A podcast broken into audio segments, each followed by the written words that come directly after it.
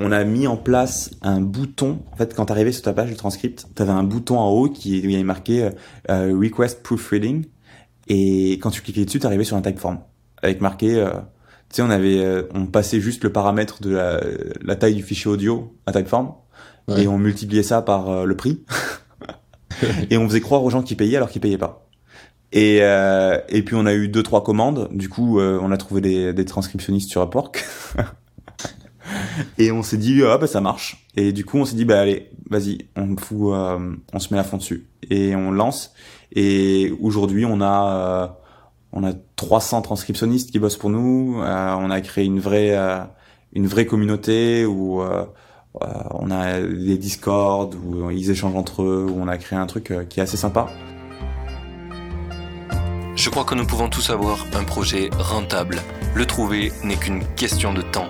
C'est pourquoi je vais à la rencontre des entrepreneurs qui réussissent pour décortiquer comment ils font et partager ce que j'apprends avec toi. Mon but est qu'ensemble nous puissions être plus libres grâce à nos projets. Toutes les deux semaines, des entrepreneurs partageront en toute transparence leur parcours, leurs réflexions et leurs solutions pour devenir rentables. Je suis Martin Donadieu et tu écoutes Indie Makers, le podcast qui t'aide à te lancer pour vivre de tes projets. Aujourd'hui, on est en présence d'André Bastier. Alors, premièrement, merci d'avoir accepté mon invitation. Ben, merci à toi, Martin. Du coup, André, si tu devais résumer ton parcours en deux, trois phrases, comment tu te présenterais? Alors, mon parcours. Euh, deux trois minutes, on va voir si je tiens comme ça autant de temps. Mais euh, mon parcours, moi, je suis euh, originaire du sud-ouest de la France. Euh, j'ai fait des études de commerce à Paris que j'ai détesté parce que je me suis ennuyé profondément pendant deux ans. Euh, mais ça m'a donné beaucoup de temps pour bah, plonger un peu dans le, enfin euh, élever ma curiosité sur le monde des startups, sur euh, l'entrepreneuriat. J'ai commencé à aller, euh, bah, je pense à l'époque, c'était à l'époque où il y avait toutes les conférences à sa famille, et donc je séchais les cours pour y aller. J'ai rencontré des gens, j'étais ah c'est dingue, c'est intéressant, et donc ça me tournait dans la tête. Et et ensuite je suis parti faire mes études à Dublin. Euh, où vraiment je me suis mis à fond là-dedans, à lancer des projets, euh, des hackathons, des projets un peu tous les tous les trois quatre mois, sans que rien vraiment fonctionne. Euh, et euh, entre deux, euh, je suis passé, je suis parti travailler à, à Londres pour Intuit. Euh, donc c'est un gros développeur de logiciels comptables pour ceux qui connaissent pas. Euh, ils font notamment une solution qui s'appelle QuickBooks, qui s'appelle ils ont Mint, TurboTax. Donc c'est une plutôt une grosse boîte américaine. Et ensuite je suis parti faire un parti faire un master en commerce et computer science à Dublin encore. Et euh, à la fin de l'année, euh, je faisais de la recherche qualitative. Euh, je travaillais sur les aspirations et motivations des entrepreneurs sociaux en Irlande. et on a, et, et, en fait, quand tu fais de la recherche qualitative, tu dois faire beaucoup d'entretiens. Et tous ces entretiens, pour pouvoir les analyser, tu dois les retranscrire.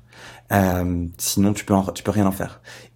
Et là, Là, c'était la fin de l'année, j'avais genre euh, 10 000 projets à la fois, euh, les examens, tout ce qu'il faut. Et là, mon prof qui me fait, ouais, tu dois retranscrire 12 entretiens d'une heure chaque, euh, chacun. Et oh. je regarde un peu en ligne et je me dis, putain, mais en fait, ça genre 70 heures de boulot, ça. Euh, et je me dis, bah, vraiment, je, c'est pas possible, j'ai trop la flemme. ça se passera jamais, ça. Et, euh, et du coup, je rentre chez moi et on avait, j'étais dans une, dans une coloc un peu de nerds euh, à Dublin où euh, on avait des gens qui faisaient de la virologie, des gens qui faisaient du computer vision, euh, d'autres personnes qui faisaient de la biologie et, et, tous les soirs en fait on se réunissait et on se racontait un peu ce qu'on avait étudié dans la journée, les problématiques qu'on avait, on, on s'apprenait des trucs, ah comment tu utilises la texte, des trucs comme ça. Et ce soir-là je viens, j'arrive dans le salon et je fais les gars j'ai vraiment besoin d'aide, je dois retranscrire 70 heures d'entretien euh, j'ai pas le temps, comment on fait? Et euh, j'avais un coloc euh, qui est maintenant mon associé, qui faisait des études en intelligence artificielle, computer vision. Il me fait, bah, c'est drôle, juste hier, il y a Google qui vient de lancer une nouvelle API speech to text. peut-être qu'on peut essayer et peut-être que ça va te faire gagner un peu de temps. Et voilà, en gros. Et puis, et puis quatre ans et demi plus tard, j'y suis toujours. Énorme. Voilà. Eh ben écoute, euh, je pense que c'est la première fois que j'ai euh, l'histoire vraiment euh, qui représente un peu le, tu sais, le truc dans un garage où tu avec tes potes et tu, tu lances le truc. mais plutôt cool. Version auberge espagnole. Ouais, Parce que ouais, c'était vraiment. Marc, il est espagnol, donc il est de Barcelone. Moi, j'étais français, on était à Dublin. C'était vraiment le choc des cultures. J'imagine, oui. J'imagine. Dans, vous étiez dans une coloc genre de combien de personnes? On était sept dans la maison. Ah oui, c'est effectivement la berge, auberge espagnole à fond. Ah ouais, ouais, ouais. ouais. Gros truc. Ok. Euh, eh bien écoute, je pense que j'ai noté plein de choses là, c'est plutôt cool. Euh, on va repartir un peu du début. Euh, Qu'est-ce qui t'a fait choisir euh, finalement de, de, faire, de partir en école de commerce à Paris? Parce que tu étais dans le sud-ouest. Pourquoi t'es pas resté dans le sud-ouest finalement? Et euh, qu'est-ce ah, qui t'a fait un peu J'avais j'avais envie de c'est c'est c'est limité le Sud-Ouest. Moi j'adore le Sud-Ouest. C'est chez moi euh, le Gers, c'est chez moi aussi. Euh, tout euh, j'adore y retourner. Mais mais quand tu grandis là-bas, t'as enfin en tout cas moi j'avais un besoin de découvrir un j'avais une curiosité monstre et je me sentais vraiment limité dans ce que je pouvais ce que je pouvais découvrir et, et, et je me suis dit bah, je vais partir à Paris. J'avais l'impression que bah, les possibilités seraient illimitées que euh, je, je, pourrais toujours découvrir de nouvelles choses euh, et en fait et en fait découvrir personnellement parce que euh, quand tu as accès à autant de cultures tu as accès à autant de de ouais de cultures différentes de, de projets différents de tout bah tu te, tu perces un peu. Et école de commerce pourquoi? Bah comme la plupart des gens qui font des écoles de commerce parce que je savais pas ce que je voulais faire euh, et qu'on m'a dit, enfin bon, tu vois. C'est ouf. Euh, ça revient tout le temps dans le podcast. Ah ouais, ouais, Ça c'est l'arnaque du siècle. Hein. clairement, clairement. Mais euh, c'est, enfin, c'est rigolo. Enfin, c'est vraiment un pattern qui revient chez tous les entrepreneurs, quoi. Ah ouais? Ouais, tous ceux qui sont pas techniques, ils ont fait une école de commerce parce que parce qu'on leur a dit, il y a ça, voilà. Tu, tu sais pas trop où aller, fais ça. C'est ça. Et mais c'est triste c'est trop triste parce que au lieu d'aller découvrir plein de trucs à la fois, tu vois, de, tu vois, moi j'adorais le système anglo-saxon pour ça parce qu'en fait, ben, quand tu sais pas, ben, tu prends six sujets différents et tu découvres et euh, et, et, et, et, tu t'éclates, mais et tu arrives à, à, à, affiner un peu ce qui te plaît vraiment. Et là, c'est un peu genre, ben, tu sais pas, commerce. Ouais tiens, prends une voix et puis euh, démerde-toi avec ça. Et si, tu, si ça te plaît pas, ben, bonne chance. ouais, c'est ça. C'est ça. Ok. Eh, c'est cool le, le, retour que tu as fait sur le, le côté euh, sud-ouest, tu te sens limité, parce que c'est un truc qui m'a vachement marqué aussi, et que je vois dans ma famille ou mes amis, enfin je pense que tu l'as aussi, mais tous les gens qui sont restés euh, dans le coin où tu étais, finalement, mais en fait ils, ils ont pas beaucoup changé. Quand tu reviens, mm. c'est un peu toujours, ils sont à la même place, euh, et et toi, enfin moi le retour que, que je vois c'est que j'ai énormément appris sur moi, j'ai énormément changé et même eux ça ils, ils ont du mal à le comprendre, tu vois, ils, genre, ils comprennent pas pourquoi je suis une personne différente parce qu'ils ont pas beaucoup bougé parce qu'ils ont pas beaucoup exploré en fait. Ouais, t'as ça. Après après tu vois, je pense que c'est pas forcément le le besoin de tous. Euh, oui. Tu vois, t'as des, as des en fait t'as vraiment euh... moi, moi je moi je peux pas rester en place. Je, je je crois que euh, j'ai 27 ans, j'ai déménagé 17 fois, tu vois. Donc, euh, euh donc je suis vraiment jamais resté au même endroit très longtemps. Et euh, et ouais, parce que j'ai besoin de découvrir, j'ai besoin de j'ai besoin de sortir de ma zone de confort. Euh, euh, en fait, je, je m'ennuie à partir du moment où je tombe dans une routine. Et, euh, et pour moi, en fait, rester dans le sud, ça représentait tout ça. Ça représentait bah, tomber dans une routine, arrêter de découvrir euh, de nouvelles choses et, et ouais, donc donc euh... ouais, je, je, te, je, te, comprends totalement. Un des trucs que j'ai trouvé super intéressant aussi que tu perçois pas au, au début quand tu bouges euh, loin de chez toi, c'est qu'en fait tu te retrouves à avoir beaucoup plus de temps libre parce que le week-end tu vas pas aller voir euh, ta famille ou tes potes habituels. Mmh. Enfin tu sais il y a plein de créneaux que tu avais un peu d'habitude et que tu gardais et, et, là d'un coup bah, t'as plus rien. Donc faut faut meubler. Donc du coup t'es obligé d'aller euh, découvrir des trucs. Euh, ou alors tu restes chez toi euh, confiné mais ça dépend le mood des gens. Mais en tout cas moi c'est un truc qui m'a fait énormément sortir et découvrir des choses tu vois. Je me dis ok bon bah tiens une exposition j'ai jamais fait ça dans ma vie tu vois. À Carcassonne je viens de Carcassonne pour le coup. Okay, pas énormément de trucs. Et je me dis ok bah, quand j'étais à Paris je me suis dit allez on va voir une exposition c'est quoi ah eh ben, c'est cool mais Ouais, c'est ça, mais tu, tu découvres des choses, tu, ouais, tu t'ouvres l'esprit énormément. Moi, c'est par rapport à, par rapport au Sud-Ouest, tu vois, la, différence que, enfin, ce que m'a apporté Paris et, et en fait, le, non, pas forcément Paris, mais le fait de bouger, c'est l'ouverture d'esprit parce que t'as, mine de rien, quand t'es, euh, quand t'es dans le Sud-Ouest, enfin, quand, quand t'es, quand t'es dans, tu grandis dans des milieux un peu, un peu plus ruraux, euh, t'as une, enfin les gens euh, se limitent à ce qu'ils ont en face d'eux en fait et euh, et, et c'est tout à fait c'est très bien je dis pas le contraire mais euh, mais ouais c'est pas ce que tu as aspiré quoi. ouais ouais ouais ouais moi, moi c'est pareil. Euh, après il y a des gens qui kiffent leur life comme ça et c'est très bien c'est comme les mecs qui vivent en Amazonie tu vois. Ils ont pas besoin de toute la technologie ils s'en foutent ils sont super heureux dans leur dans, dans, leur dans leur endroit où ils vivent mais après voilà moi c'est pas c'est pas le, le truc que j'aspirais et, et ça m'a fait énormément de bien de, de, de, vivre ça et je pense que toi aussi vu, ce que tu reportes. Mmh.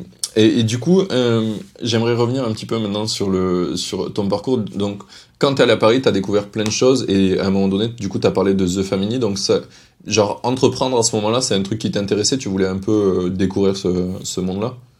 Ouais, je me souviens pas exactement comment je suis tombé là-dessus et comment ça, tout ça, ça a commencé.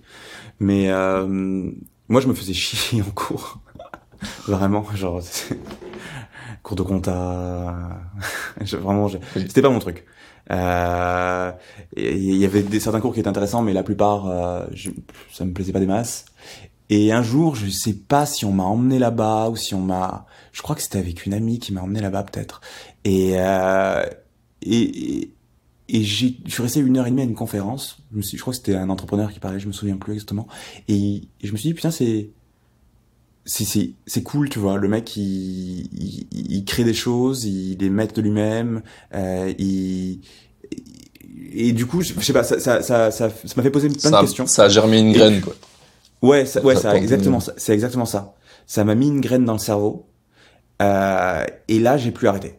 Euh, là je euh, je suis passé dans une phase de d'apprentissage où je lisais beaucoup, euh, j'allais à beaucoup de conférences, j'essayais de rencontrer pas mal de gens, euh, euh, je me faisais plein de potes dans le euh, qui étaient entrepreneurs, je, je, discutais de ça tout le temps et, euh, et petit à petit en fait ça a créé quelque chose en moi qui m'a qui m'a poussé après à, à essayer de lancer les trucs. Okay. Mais ouais, ça, en fait en fait tu vois c'est peut-être la seule raison que que j'ai de de ce que j'ai aimé en école de commerce, c'est que je me, je m'ennuyais tellement que, en fait, ça m'a forcé à aller chercher un intérêt ailleurs. Euh, et ça m'a forcé à aller découvrir d'autres choses et à trouver un intérêt autre que euh, mes études. Ouais, je comprends. Ouais. Oui, c'est c'est un peu l'idée de de toute façon dans toutes les expériences que tu vis, il y a toujours un, un truc à en tirer quoi. Même si euh, ouais t'as l'impression que c'était pourri, que ça servait à rien. En soi, c'est ça bah qui t'a amené à découvrir, euh, à, bah découvrir euh, l'entrepreneuriat, et, etc. Exactement. Mais euh, du coup, le, donc tu commences à avoir ce, ce, cet intérêt un petit peu pour l'entrepreneuriat. C'est une graine que tu fais germer finalement, mais pas suffisamment encore pour dire ok, j'arrête mes études de co et tu pars à Dublin, c'est ça? C'est ça. Je finis, je finis, je pars à Dublin. Là, je tombe je tombe amoureux de la culture de la ville, euh, de, ouais, des Irlandais euh, et euh, et un truc qui que je trouve ouf, c'est qu'ils avaient, euh, tu sais, on parle souvent, on parle beaucoup du paid forward. Euh, et en fait, là-bas, c'est un truc qui est inné. C'est-à-dire que tout le monde s'entraide sans jamais entendre rien en retour. Mais tout le monde. Et au niveau pro comme au niveau perso. Et, euh, et moi, j'envoie un mec, un, il y avait un type qui faisait une conférence qui était assez grosse à Dublin. Je crois que c'est pas aussi connu en France, mais ça s'appelle les Startup Grind. Et le mec, je lui envoie un truc, je fais ouais, j'ai trop envie de vous aider, tout ça, j'ai envie de du monde, tout ça. Et le mec, il me fait, tu sais faire quoi? Je fais pas grand chose, je peux peut-être prendre des photos. Et il me fait, ok, pas de souci. Viens demain soir, on a un event. Et en fait, c'est ça, mine de rien, tu vois, c'était ça a pas l'air d'être grand chose, mais c'était vraiment tout était comme ça euh, t'envoyais des messages à des mecs et on te répondait tout de suite en mode bah ouais grave on va prendre un café on en discute et du coup j'ai rencontré plein de gens j'ai rencontré plein d'entrepreneurs euh, c'était l'Erasmus aussi donc j'avais beaucoup de temps pour moi ouais et euh, et, et ouais et, euh, et là cette année on avait euh, c'était avec des potes on on, on s'était mis à, on voulait lancer une app de euh, je sais, je sais plus comment on l'avait appelé. Euh, on, on, voulait faire un peu à la Yuka, scanner les produits. à l'époque, ça n'existait pas. Mais, Et donc on se mettait bah, tout à l'envers, tu sais. Euh, passer, on avait passé trois mois à designer un truc qu'on n'a jamais fait. Enfin, euh... oui, c'est le, le, quand tu commences en général, tu fais tu fais les choses pour te faire plaisir euh, plutôt que dans le bon sens pour que ça fonctionne quoi. Ouais, ouais. Du coup, vous avez fait un super beau euh, design. Exactement. Aussi, ça sert à rien. Euh, et, euh, et voilà, et Dublin. Et puis ensuite, j'ai fait du coup. Euh, T'en as fait plusieurs des petits projets à Dublin, non C'est ça? Ouais, ouais. J'avais fait celui-là. J'en avais fait un autre qui avait eu un peu de traction. Euh, C'était sorti d'un hackathon. On voulait euh, euh, ça s'appelait Tasky et l'idée c'était en fait de mettre en relation tous les petits business de Dublin avec une force, enfin les étudiants pour des petits jobs un peu de travail, faire du de la marketplace et, et fournir des petits jobs ponctuels à des étudiants qui veulent aller distribuer des flyers, des trucs comme ça. On avait plein de potes qui faisaient ça, mais ils passaient par des agences ou ils passaient par des trucs un peu un peu chelous. Il y avait plein de boîtes dans les pubs et tout ça qui nous disaient bah tu vois c'est drôle mais parfois on, on, va se rendre compte que ça va être une grosse soirée deux heures avant le début de la soirée et, et c'est impossible de trouver quelqu'un à recruter alors à moins que tu les contacts et que tu appelles les gens au bon moment. Euh, et on s'était on s'était lancé là-dessus et il y avait eu un peu de traction, mais euh, mais voilà, ça nous avait pas chauffé plus que ça, je crois. Euh, et du coup, on l'a pas on l'a pas continué. Euh, et ensuite euh, et ensuite bah Happy Scribe. Happy Scribe euh, ce que je te racontais avant, là, cette recherche qualitative qui. Ouais. Ça, ça a été la deuxième fois que tu es revenu à Dublin, c'est ça? Ouais, ouais, ouais. Ok. Ouais. Et entre temps, tu m'as parlé euh, de, t'es allé faire un taf à Londres dans une grosse boîte. C'était quoi? C'était un, un, stage ou c'était un vrai euh, un taf euh? C'était un vrai job. Moi, je pensais que ça allait être un stage. Enfin, j'avais postulé chez eux, j'avais postulé chez Intuit pour faire un stage, et euh, ils m'avaient pas pris.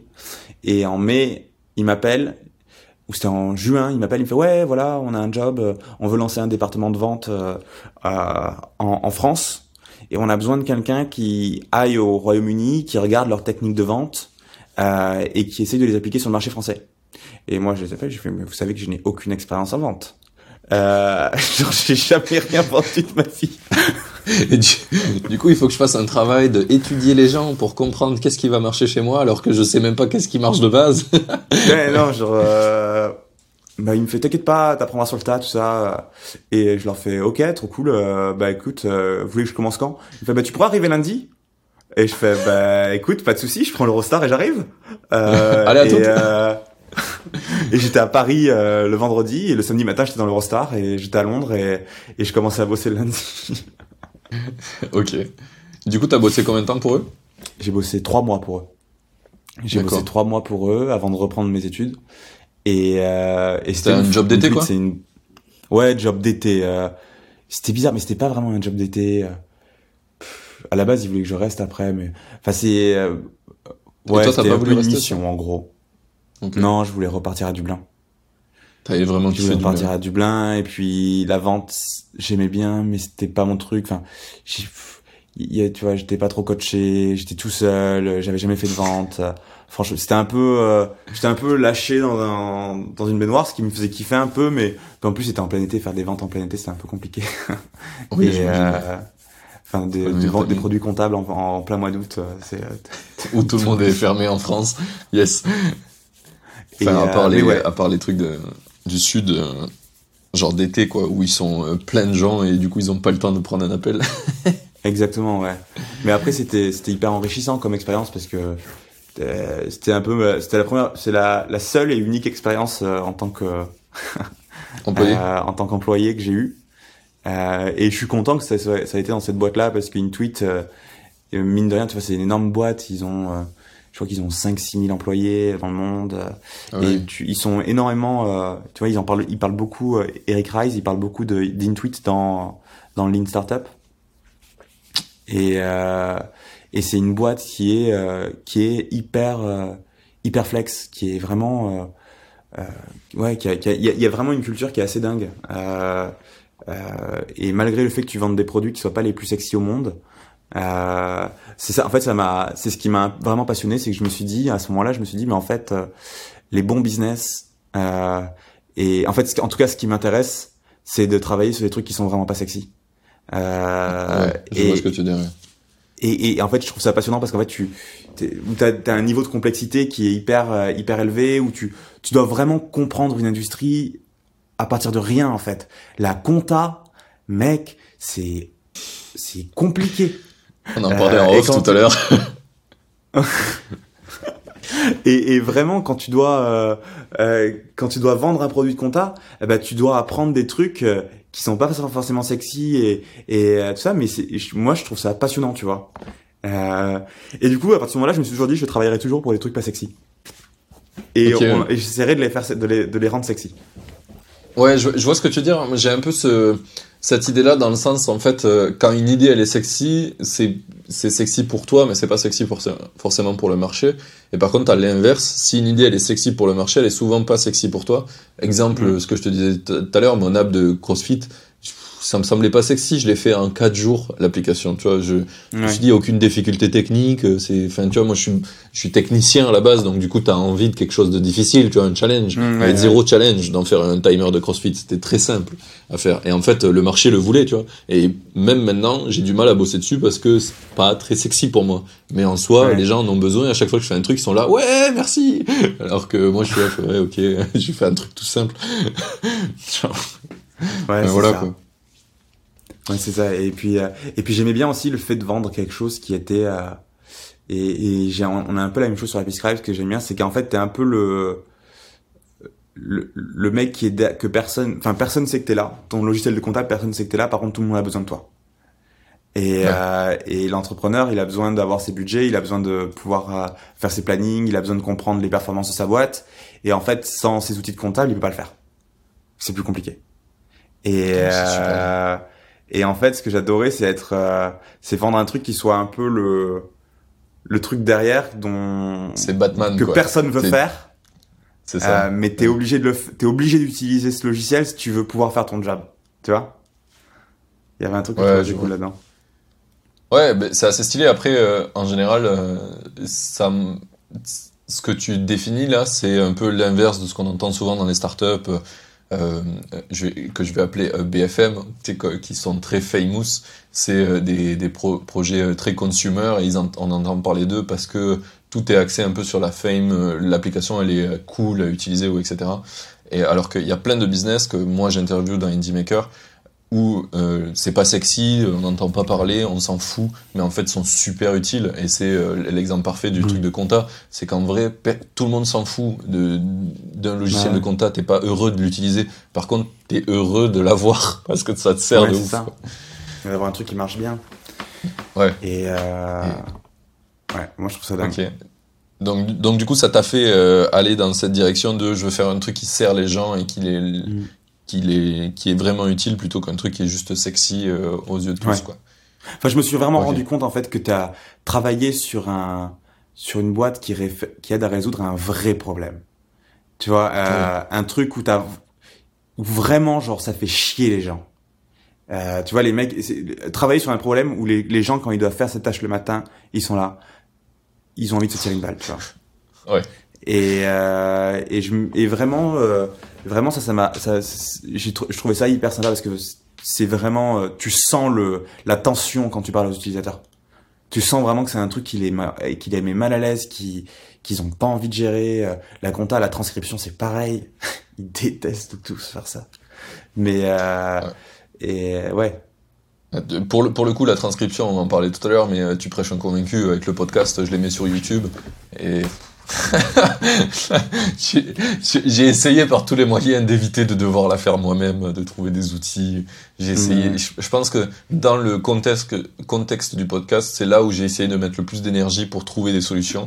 Que jusqu'à que je trouve CheckSub et toi, euh, que vous deux, je vous ai dans le podcast d'ailleurs euh, maintenant, euh, ben j'avais pas trouvé de solution et je trouvais ça nul tous les trucs qu'il y avait et ça me saoulait de pas avoir un truc qui m'aide et qui soit simple. Tu vois, tu mets ta vidéo, t'as la transcription, voilà. Tu regardes, il y a deux trois mots à changer vite fait parce que t'as as, la langue à fourcher, forcément la transcription est galère. Et euh, voilà, ça marche, ça marche. T'étais plus en train d'écouter ton truc et taper mot à mot euh, ce que t'as ce que t'as dit quoi. Ouais. Et, euh, et, pourtant c'est le truc que j'ai le moins. Tu tu dis pas ah c'est cool d'utiliser ce truc là. C'est juste c'est pas cool dans le mood, euh, c'est cool de le montrer, tu vois. Genre, c'est pas, c'est Mm. cool, j'ai un iPhone, tu vois. C'est, c'est juste, euh, c'est une super pioche, ça fait grave le ça. taf, et je suis super heureux de l'avoir, mais je vais pas le montrer Ouais. à tout le monde que je l'ai, quoi. Bah nous c'est un peu le problème qu'on a, parce qu'on aimerait que les gens ils montrent un peu plus. Mais Ah euh... non mais Et puis, je, je mais, comprends euh, totalement, quoi. tu vois t'as des euh, moi j'adore ce que je, je- du coup on enfin je- on a pas mal de on a des grosses boîtes qui nous utilisent et quand je vois des documentaires euh, on fait pas mal de documentaires euh, enfin des boîtes de prod qui bossent pour Arte par exemple ou qui vont bosser Ouais. pour euh, euh, ou des émissions comme C'est à vous Raciner les ailes des trucs comme ça et je sais qu'il y a Happy Scribe derrière et, euh, et en fait à chaque fois que je vois une émission qui passe comme ça je suis là je sais, tu vois, je, je sais qu'on Ouais. est derrière, tu vois. On a aidé à ça. Mais personne ne le sait. C'est un secret. Ouais, il y a que toi qui, il y a que toi Ouais. qui le sais. ouais. Je comprends. Je comprends. Et ben, du coup, on va pouvoir un peu avancer, euh, finalement, sur la, la création d'Happy Scribe. Donc, euh, le dernier job que tu fais à Dublin, c'est ta recherche qualitative. C'était autour de quoi euh, de- Je crois que tu en as parlé vite fait. Ouais, c'était c'était pour mon c'était pour l'université. Donc du coup, euh, je faisais je je regardais euh, j'essayais de on essayait d'analyser un peu les aspirations et les motivations de des entrepreneurs sociaux en Irlande. Euh, donc ouais. qu'est-ce qui les qu'est-ce qui les motive euh, qu'est-ce qui les motive en fait à lancer un business social avec une grosse plus-value sociale. Et en fait euh, te- en, une phrase, euh, on, a trouvé que, en fait, c'était des gens qui essayaient de, de, combler un gap au niveau de la législation ou au niveau de la manière dont l'État gérait un problème, et qu'ils avaient tous euh, l'état d'esprit que leur business serait temporaire.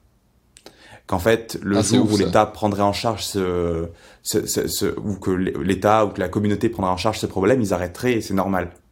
Euh, et pour eux, le fait d'avoir un, un business social, donc vraiment une entreprise, c'est plus viable, ça, ils ont plus d'impact et, et vraiment ils avaient tout ça. Et je trouvais ça assez dingue, tu vois, euh, qu'ils qu'ils aient tous en tête qu'en fait ce qu'ils sont en train de faire c'est quelque chose de temporaire euh, et que c'est pas sur long terme. Euh, et ouais. C'est ouf, ouais. Effectivement, je, je vois le, je vois pourquoi Mais ça voilà. t'a touché. Parce que, en général, quand t'es entrepreneur, tu te dis, ah, je vais faire des trucs et t'as un peu euh, envie que peut-être ça te dépasse ou ça dure plus longtemps que toi. Et eux, c'est un peu Mhm. l'inverse finalement. Ils se disent, ben, moins ça dure et mieux j'ai fait mon boulot, quoi. Ouais. Et donc, et donc quand on fait ce projet, t'as le, le professeur avec qui je travaillais sur le sur la recherche qui me fait ouais tu vas aller faire plein d'entretiens ça va être trop bien tout ça moi je suis trop content je rencontre des entrepreneurs on, on prend le café on parle pendant une heure et demie euh, euh, je pose mes questions tu les enregistres du coup, c'est ça? Ouais, on enregistre tout. Et, et je rentre à l'université. Et il me fait euh, Ah, je t'ai pas dit. euh, en fait, maintenant, euh, maintenant il faut aller, il faut tout retranscrire euh, parce qu'en fait, c'est hyper important pour l'analyse sémantique, tout ça. Je fais Ah ouais, ok. Et, euh, et je me dis, tu sais, quand t'as jamais fait de retranscription de ta vie, tu dis ouais, ok, c'est pas non plus horrible. Je fais, Ouais, ça va. donc, euh, je fais une heure d'entretien. Donc, retranscrire une heure d'entretien, ça te prend entre 6 et 7 heures quand t'as pas d'expérience. Euh. J'allais dire et x2, où, en x3, fait- mais oui, t'as plus raison, x6, x7, ouais. et, et où en fait, t'es... Non, x3, impossible. Même un mec avec de l'expérience, il fait pas x3. C'est vraiment, Ah ouais vraiment long. Ah ouais, ouais. Nous, on a beaucoup de transcriptionnistes qui bossent. Enfin, je te raconterai après, mais c'est... euh, non. C'est vraiment... sept- Sans expérience, tu fais 7-8 heures. Avec de l'expérience, tu vas peut-être faire... euh, allez, si t'es bon, 5 heures. 4, Ah 5 oui. heures. Ok. Sans, sans, sans utiliser de reconnaissance vocale, sans rien utiliser. Sans rien utiliser, tu vois. Et, euh, et c'est un job qui est, qui est hyper frustrant parce qu'en fait, t'es, t'es face à ton ordinateur, t'es obligé d'écouter, t'es obligé d'écrire et t'es obligé de regarder. Donc tu peux rien faire d'autre. T'es pas en train de, euh, je sais pas, développer ou écrire un article. Tu peux mettre un peu de musique dans le fond euh, pour te changer l'esprit. t'es- Non, t'es obligé d'avoir tous tes sens concentrés sur euh, la transcription. Et, et c'est crevant. Ouais, c'est ce que je voulais dire. Du coup, c'est ultra épuisant, en fait. C'est ultra épuisant. une, tu vois. euh, tu fais une heure et puis t'as as fini ta journée, quoi. Bah, c'est ça, tu vois. Après, euh, il y a des gens qui, vraiment beaucoup, beaucoup de gens sur Terre qui vivent de ça, uniquement. Et euh, je t'en parlerai après, mais et on, qu'on- on, bosse beaucoup avec eux, mais c'est un, un métier qui est compliqué. C'est un métier pour lequel, tu vois, j'ai beaucoup d'admiration pour les gens qui font ça parce que c'est, il faut vraiment avoir un- une grosse force d'esprit pour faire de la transcription toute la journée. Et donc moi je rentre, moi j'ai de toute façon je suis un gros flemmard par nature. Donc euh, je rentre et je dis c'est pas possible, je fais pas ça. et euh, et on, on utilise la reconnaissance vocale, l'API de Google à l'époque. Et je, on balance le texte, on balance l'audio dedans. Euh, et, et on récupère le fichier texte et je le lis, je me dis c'est pas mal, tu vois. Il y avait plein de fautes, mais t'avais quand même euh, une bonne partie du texte qui était là. Donc euh, tout ça depuis le terminal de l'ordinateur. Vraiment euh, euh, MVP. Oui, sans quoi. ouais. Euh, et euh, et du coup, je l'utilise quand même. Et en fait, je me rends compte que je gagne 30% du temps que j'aurais mis à retranscrire. Donc je gagne une heure, ouais, allez, on va dire une heure, une heure de boulot. un peu plus, doit deux heures, deux heures de boulot. Et et je trouve ça intéressant et du coup j'en parle à, à, tous les gens qui faisaient les entretiens avec moi et tout mon groupe de recherche. Ils me font mais c'est trop bien tout ça. Euh, Est-ce que tu peux me tu peux me l'installer? Donc on installe avec mon associé on installe le, terminal sur on installe avec on leur donne des, des consignes et du coup ils utilisent tous le c'est trop drôle parce que c'était des mecs qui faisaient pas du tout ça tu vois. Moi, j'étais un peu, dans, j'aimais bien euh, coder des trucs, euh, donc je connaissais un peu, mais mes potes, ils étaient en mode, enfin, c'était des littéraires. Euh, euh eux, c'était dans la matrice là. Quand tu leur dis de faire ça, ils sont là. Ouais, c'était là. Où... Je suis un hacker. ouais, je suis un hacker. et, euh, et, et, et, et, du coup, ça marche bien. et le lendemain, je me réveille, je regarde mes mails de l'université, et là, je vois genre, je vois trois emails euh, de, de, chercheurs et de doctorants dans l'université qui euh, qui m'écrivent et qui me disent ouais euh, je parlais avec cette personne hier on m'a raconté ce que vous avez fait pour cette recherche euh, écoutez c'est écoute c'est hyper intéressant moi ça me ferait gagner trop de temps est-ce que tu pourrais venir dans mon lab et me l'installer? Et avec Marc on se dit bah c'est on se dit hop hop hop hop hop. Ah, ah. ça, ça, ça, ça, ça fait il tu vois? Et, euh, ouais, bah ouais. et, euh, et du coup, on se dit bon bah c'est impossible d'aller installer ça sur le terminal de tout le monde. Euh, enfin, ça va être ça va être trop chiant. Et on se dit, on, c'était vendredi soir. On se dit bon ok, on se met le week-end, on développe l'app. On développe une app en ligne. Donc on, moi je, on, on s'enferme vraiment dans ma chambre, dans la coloc, le vendredi soir. Et euh, moi je m'occupe, je fais tout le design, tout le front-end, euh, et, euh, et Marc s'occupe du back-end. Euh, et euh, dimanche soir, on le publie en ligne. Donc en 48 heures, on a développé le truc. C'était assez simple à l'époque, tu vois, t'avais vraiment un oui, éditeur. Ce que j'allais dire, il faisait quoi le proto euh? Bah le proto, c'était euh, tu mettais un fichier audio, tu mettais ton adresse email, tu m'écris, tu cliquais sur submit et euh, et on lançait un serveur par fichier pour traiter le truc. Euh, et et le et on, et on t'envoyait un adresse un mail quand le truc était prêt et t'arrivais sur une page avec un éditeur HTML euh, classique euh, je me souviens un nom ils ont un nom cet éditeur je me souviens plus et euh, ah les euh, Wisig là ouais, ouais, ouais, ouais, ouais, ouais, ouais.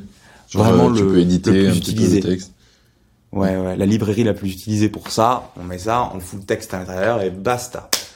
Et euh, et euh, et puis euh, on, on, on, regarde en ligne, on tape, euh, on, on voit un, quand tu tapais euh, outil de, de retranscription, tu avais un, un blog, euh, enfin un forum d'un réseau social qui s'appelle ResearchGate, ResearchGate euh, qui est un réseau social pour chercheurs. Là, tu es dans la niche aussi.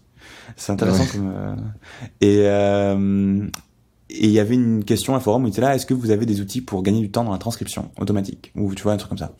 Et nous, on met un petit message, on fait, ouais, euh, on est André et Marc, on est deux étudiants euh, de Dublin City University, euh, on vient de lancer ça, give it a go Et là, on commence à avoir 10-15 personnes qui l'utilisent tous les jours entre les gens de l'université et, et trucs comme ça. Et avec Marc, on était là, waouh, c'est trop cool Euh, c'est ouf, il y a des gens qu'on connaît pas qui utilisent, qui mettent des fichiers euh, euh, de, de, tu vois, de leur truc perso et tout ça sur le truc. Ouais. Et euh, et euh, et voilà, et on envoie des emails, tu vois, des mecs qui avaient mis dans des forums qui s'intéressaient pas à l'outil, on balance des emails à droite à gauche pour montrer notre truc. Et il y a un type qui revient vers nous. C'était un journaliste qui nous dit les gars, j'ai testé votre truc, c'est trop bien Euh, c'est genre vraiment ça me change la vie. Euh, je suis en train d'écrire un article dessus, je vais le publier jeudi. Euh, on s'y en courant. Avec Marc, on regarde le truc, on fait ouais, j'ai jamais entendu parler de ça. Euh, c'est quoi ce, c'est quoi ce blog C'est vraiment un, un truc euh, perdu au milieu du Texas. Donc on fait pas, on prête pas plus attention que ça au truc. Et euh, et et quatre jours après, on était en train de vraiment le truc l'enfer sur terre. On était en train d'écrire, de de faire une application pour entrer dans l'accélérateur, l'incubateur de notre université. Vraiment le truc, pas possible. Ouais. Alors faites un BP sur 3 ans.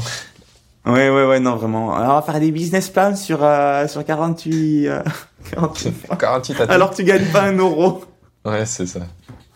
Et, euh, et, et, et, ouais, et en fait, l'article sort. Et, et, et, en fait, déjà, ça a été énorme. Enfin, tu vois, comme quoi, moi, je dis toujours, qu'en l'entrepreneuriat, t'as trois trucs. T'as, euh, t'as le, t'as le moment, euh, t'as, t'as le, euh, ouais, time to market, t'as l'exécution et t'as la chance. Euh, et en fait, euh, les deux tiers de, de ce qui fait un succès, je pense, dans une boîte, tu les contrôles pas. Le time to market et, euh, et, le, et la chance, tu contrôles pas. Oui, bah et, et en fait, que les, donc tu contrôles qu'un tiers. Euh, et ouais, c'est moi, c'est un, un, truc que je pense un peu. Et tu vois, parce que la, la elle marchait pas du tout. Vraiment, c'était un, un enfer. Et pourquoi ce mec, genre, ça a marché, ce journaliste, ça a marché du feu de Dieu? J'en ai aucune idée. Avec Marc, on était même surpris, on était là. Il est content. Il arrive à faire marcher du premier C'est incroyable. et, euh, et donc l'article sort. Et, euh, et là, c'est... Euh, Marc fait oh, André, il y a rien qui marche. Euh, tous les serveurs sont down, je comprends pas trop. Et là, je check un peu les l'analytics et je vois 500 personnes en train d'essayer de mettre des fichiers sur le site. je suis bordel, qu'est-ce qui se passe? Et on va sur Twitter et là, en fait, l'article était parti complètement viral euh, aux États-Unis. En fait, euh, le mec qui avait écrit il travaillait pour euh, un institut, le plus grand institut journalistique des États-Unis. États-Unis. Donc euh, propre. Et, euh, et là, on reçoit des emails du Washington Post, de Forbes, qui nous disent ouais, on veut trop tester votre outil, tout ça, c'est trop bien, tout ça. Et ben, on est là, man, c'est what the fuck. ouais, craquage. ouais, ouais. Et, euh, et les serveurs à l'époque, c'était vraiment euh, tout avait craché parce qu'il y avait vraiment c'était un serveur par fichier. Donc en fait, quand il y avait 500 personnes qui téléchargeaient, nous il nous fallait 500 serveurs à la fois. Sauf qu'on n'avait pas de thunes, on avait les plans les plus basiques, euh, euh, ouais. trucs comme ça. Donc euh, bah tout a craché. Et euh, et donc on a on a continué le service pendant une semaine comme ça. C'était euh, on était en plein examen, donc vraiment meilleur moment pour se lancer dans un truc. Ouais, timing parfait. Parfait. Donc euh, vraiment, on, pendant une semaine, on fait nos examens pendant la journée, on répond aux clients pendant la nuit, on bosse deux heures nos examens dans, sur, dans entre euh, vraiment, enfin après avoir dormi trois heures. Et, et, on y va et on essaie de dropper des mots dans nos examens en disant euh, ouais on est en train de monter une boîte enfin tu sais de on essayait d'être un peu subtil et de, de faire comprendre au professeur que c'était nous pour qu'il soit un peu plus indulgent et et, et ça a marché non je sais pas si ça a marché mais soit on a réussi, soit ça a marché. Mais euh, et euh, on ne saura jamais. Euh, et Mais tu, tu, tu, tout à l'heure, on parlait du fait que dans les écoles, euh, enfin, euh, quand tu vas à l'étranger, les gens ils sont vachement plus open euh, qu'en France sur plein de sujets. Il y a beaucoup d'entraide. Et moi, j'ai vécu ça en Finlande quand je bossais pour Ouais. ma boîte you to you. J'ai fait aucun des cours, j'ai rien suivi, j'ai jamais été à rien. Et à la fin de l'année, je me suis réveillé en mode, eh, je vais peut-être être dans la merde. Et Ah. du coup, je suis allé les voir et je leur ai dit, bah, je suis pas venu parce que je bosse sur une startup, on est en train de faire un truc de ouf. Et les mecs, ils m'ont dit, pas de problème, tu fais une présentation de ce que tu fais qui correspond au sujet du cours et c'est bon. J'étais, ah, waouh, merci les gars. Wow. Ils m'ont donné les crédits. Presque tous. J'étais choqué. hein. Je me suis dit, mais, oh, merci. Merci. Ouais, voilà, mais- Petit aparté. C'était c'était un, peu- c'était un peu comme ça, tu vois, aussi. Je- Il y avait, mais c'était des systèmes comme ça qui sont assez intéressants en termes d'éducation, je trouve. Euh, et, euh, et donc, du coup, on, on, on fait ça pendant une semaine, et en fait, après une semaine, on reçoit un email de Google euh, pour les serveurs et tout, qui nous font... Euh, bah les gars, en fait, vous avez créé 10 comptes d'essai. Euh, sauf que c'est toujours la même IP derrière. Donc... Euh, Aïe, aïe, aïe. donc, euh, terms, terms of service violation. et, euh, et ils nous ont tout bloqué. Oh merde. Ouais, ils nous ont tout bloqué et ils nous demandaient de payer des montants que vraiment on, pouvait pas payer. Et euh, et du coup, euh, on se dit bon, euh, on coupe tout, on arrête de bosser là-dessus pendant, on finit nos examens et on le relance dans une semaine. Donc on met un truc en mode euh, ouais laissez votre mail si vous êtes euh, si vous êtes intéressé. Et puis une semaine après, on se dit bon bah on va essayer, mais on va essayer de faire payer les gens pour. Donc du coup on implémente Stripe, on se regarde dans les yeux, on se fait combien est-ce qu'on pourrait facturer les gens. On se dit euh, euh, allez 9 centimes la minute. et, et c'était parti. Et c'était parti. Et en fait, euh, cinq minutes après, on entend à l'époque, tu avais la petite notification Stripe qui faisait dring dring dring. Et, euh, et on voit et on se dit putain, les gens ils payent. Et, et deux semaines après, on enregistre la boîte et c'était parti. En gros, ça c'est un peu les débuts. Euh, donc, euh, quand vous avez relancé le produit, vous avez relancé avec euh, l'API Google? Ouais, Ouais, ouais, ah, vous avez recréé un nouveau compte et, et c'est reparti. ouais, c'est reparti, c'est reparti. Mais sauf qu'on facturait les gens et que du coup. Là, vous pouviez payer. Ouais. Et euh, et puis on a enregistré la boîte et vraiment c'est là où on s'est dit ok, il y a vraiment un truc intéressant, on se met là-dessus. Et moi j'ai lâché mon projet de fin d'études, je me suis mis à plein temps là-dessus. Euh, tu vois, c'est l'université, c'était pareil, ils étaient là, bah t'as un truc qui marche, vas-y, genre lâche ton projet. Et euh, et, et, et, tu nous fais un rapport dessus à la fin de l'année, à, la fin, des trois mois, avec tout ce que tu as appris, et voilà, et basta. Et euh, du coup, euh, du coup, on fait ça. Et on, tout l'été, on bosse dessus. Euh, euh et, et voilà. Et aujourd'hui, euh, c'est un peu différent à Piscribe. Ça a pas mal, pas mal changé. J'imagine. Du coup, c'était quoi le, le, résultat un peu au bout des trois mois Vous êtes arrivé à quel niveau sur le projet? À la fin des trois mois, on était, je crois, à, peu près 4000 euros de revenus de run rate par mois. Ah oui, oui, donc déjà, déjà possible d'en vivre. Ouais, ouais, ouais, ouais. Après, on avait nos coûts et tout ça. à l'époque, on était très mauvais gestionnaires, donc euh... un moment, je crois que pendant pendant deux mois, on, on, on, dépensait plus. Enfin, ça nous coûtait plus cher de fournir le service que de que de, le, vendre. Ouais. Ça, c'est le doigt mouillé. Hein. ça marche pas toujours très bien. Ça Ouais, le, doigt mouillé, c'est vraiment pas une bonne solution stratégique si quelqu'un nous écoute euh, sur ça. Vraiment, faut oublier, quoi. Et euh... mais c'est euh, c'est toujours un bon moyen de commencer. Vaut mieux faire ça à l'arrache que réfléchir pendant 10 mois à ton prix et que de toute façon tu feras pas mieux. Donc euh, commence un truc à l'arrache et puis tu, tu, tu vas vite te rendre compte qu'il faut changer. Exactement, tu vois, tu vois. Je regarde là, tu vois, euh, ouais, septembre, on était à 4000 euros par mois de, de chiffre d'affaires. D'accord. C'est t'as toujours le même, même compte Stripe depuis le début? Ah ouais? À toi? Trop fort. si, si, mais, mais comme euh, as, tu l'as lancé, puis après t'as fait la, la société, euh, peut-être que t'avais eu, t'aurais dû changer ou j'en sais rien. C'est trop drôle, en tout cas, que t'es tous les débuts. Ouais, ouais, on a tout dessus. Et vraiment, en fait, c'est un truc qu'on essaye de garder parce que c'est tellement un enfer de. Ça me terrorise, en fait, de changer ces trucs-là. ça nous terrorise. Ah en fait, dès moins on touche au truc administratif, plus on, mieux on se porte. Donc, euh, dès que on trouve toutes les techniques pour pas avoir à faire ce genre de choses. je comprends. Je comprends totalement. Euh, du coup, ça, c'était, euh, c'était il y a 4 ans bientôt, c'est ça, euh, que tu as lancé Apiscribe Ouais, 4 ans et demi maintenant. Ok. Euh, et du coup, une fois que vous avez fini les trois mois, ça a été quoi un petit peu les étapes d'après? Vous êtes mis à temps plein dessus ou vous avez arrêté totalement le côté études? Euh, Marc, alors moi je m'y suis mis à, à, temps plein. Je me suis dit genre, bah, euh, ça, ça, peut être intéressant. Euh, Marc, lui, il, a fait un master en, en, intelligence artificielle à Barcelone. Du coup, je lui ai dit, bah vas-y, je déménage à Barcelone. Euh, je viens avec toi. Et euh, on se louait un on, louait un 25 mètres carrés avec euh, on partageait euh, on, partageait un 25 mètres carrés donc c'était euh, ah ouais. C'était exigu. Ah ouais, vraiment mais on était content parce qu'on arrivait à payer nos trucs par nous-mêmes tu vois il y avait l'excitation des premiers jours on trouvait ça dingue. Et et donc on, on, fait ça au début et puis en fait ça continue de se développer assez vite et euh, Marc euh, décide de lâcher son master. Et, et, au bout de trois mois, Ah et on se met à fond dessus. ouais. Et après, on se met à, on se met à 100% dessus. Et on bosse en remote, euh, en remote pendant deux ans.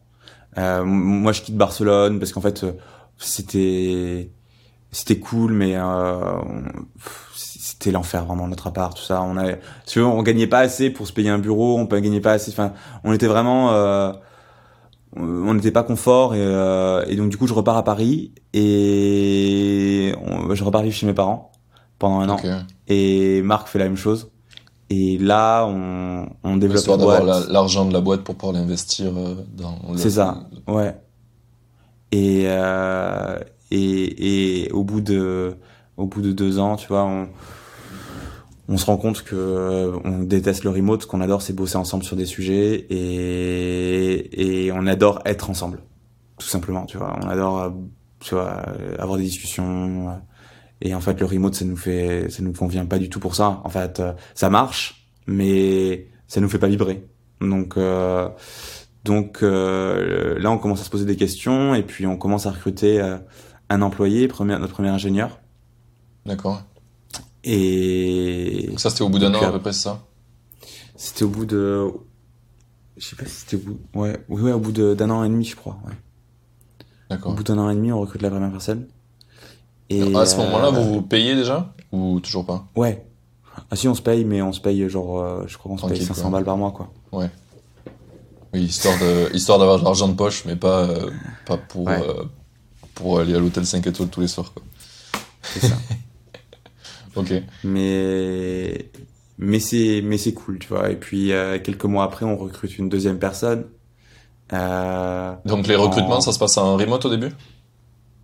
Euh, C'est toujours des gens qu'on a trouvés à Barcelone. Euh, et, et, en fait, le, le premier employé était, à, était dans le même coworking que Marc. Okay. Et, et, ça s'est hyper bien passé. Ils ont eu un gros feeling. Et, euh, et puis deuxième employé, c'est un mec qui a postulé euh, candidature spontanée. Il m'a envoyé un email, ouais, je rentre d'Amérique du Sud, euh, je bossais pour Airbnb en, en, en, customer success. Euh, j'ai j'ai vu votre tool parce que j'ai fait un peu de journalisme là-bas. Euh, j'ai trop envie de bosser avec vous. je lui fais, bah, je lui, je lui dis, bah voilà, tiens, t'as des billets d'avion pour Barcelone, viens nous voir, on va discuter. Et, euh, et euh, il vient, on, on, passe deux jours ensemble.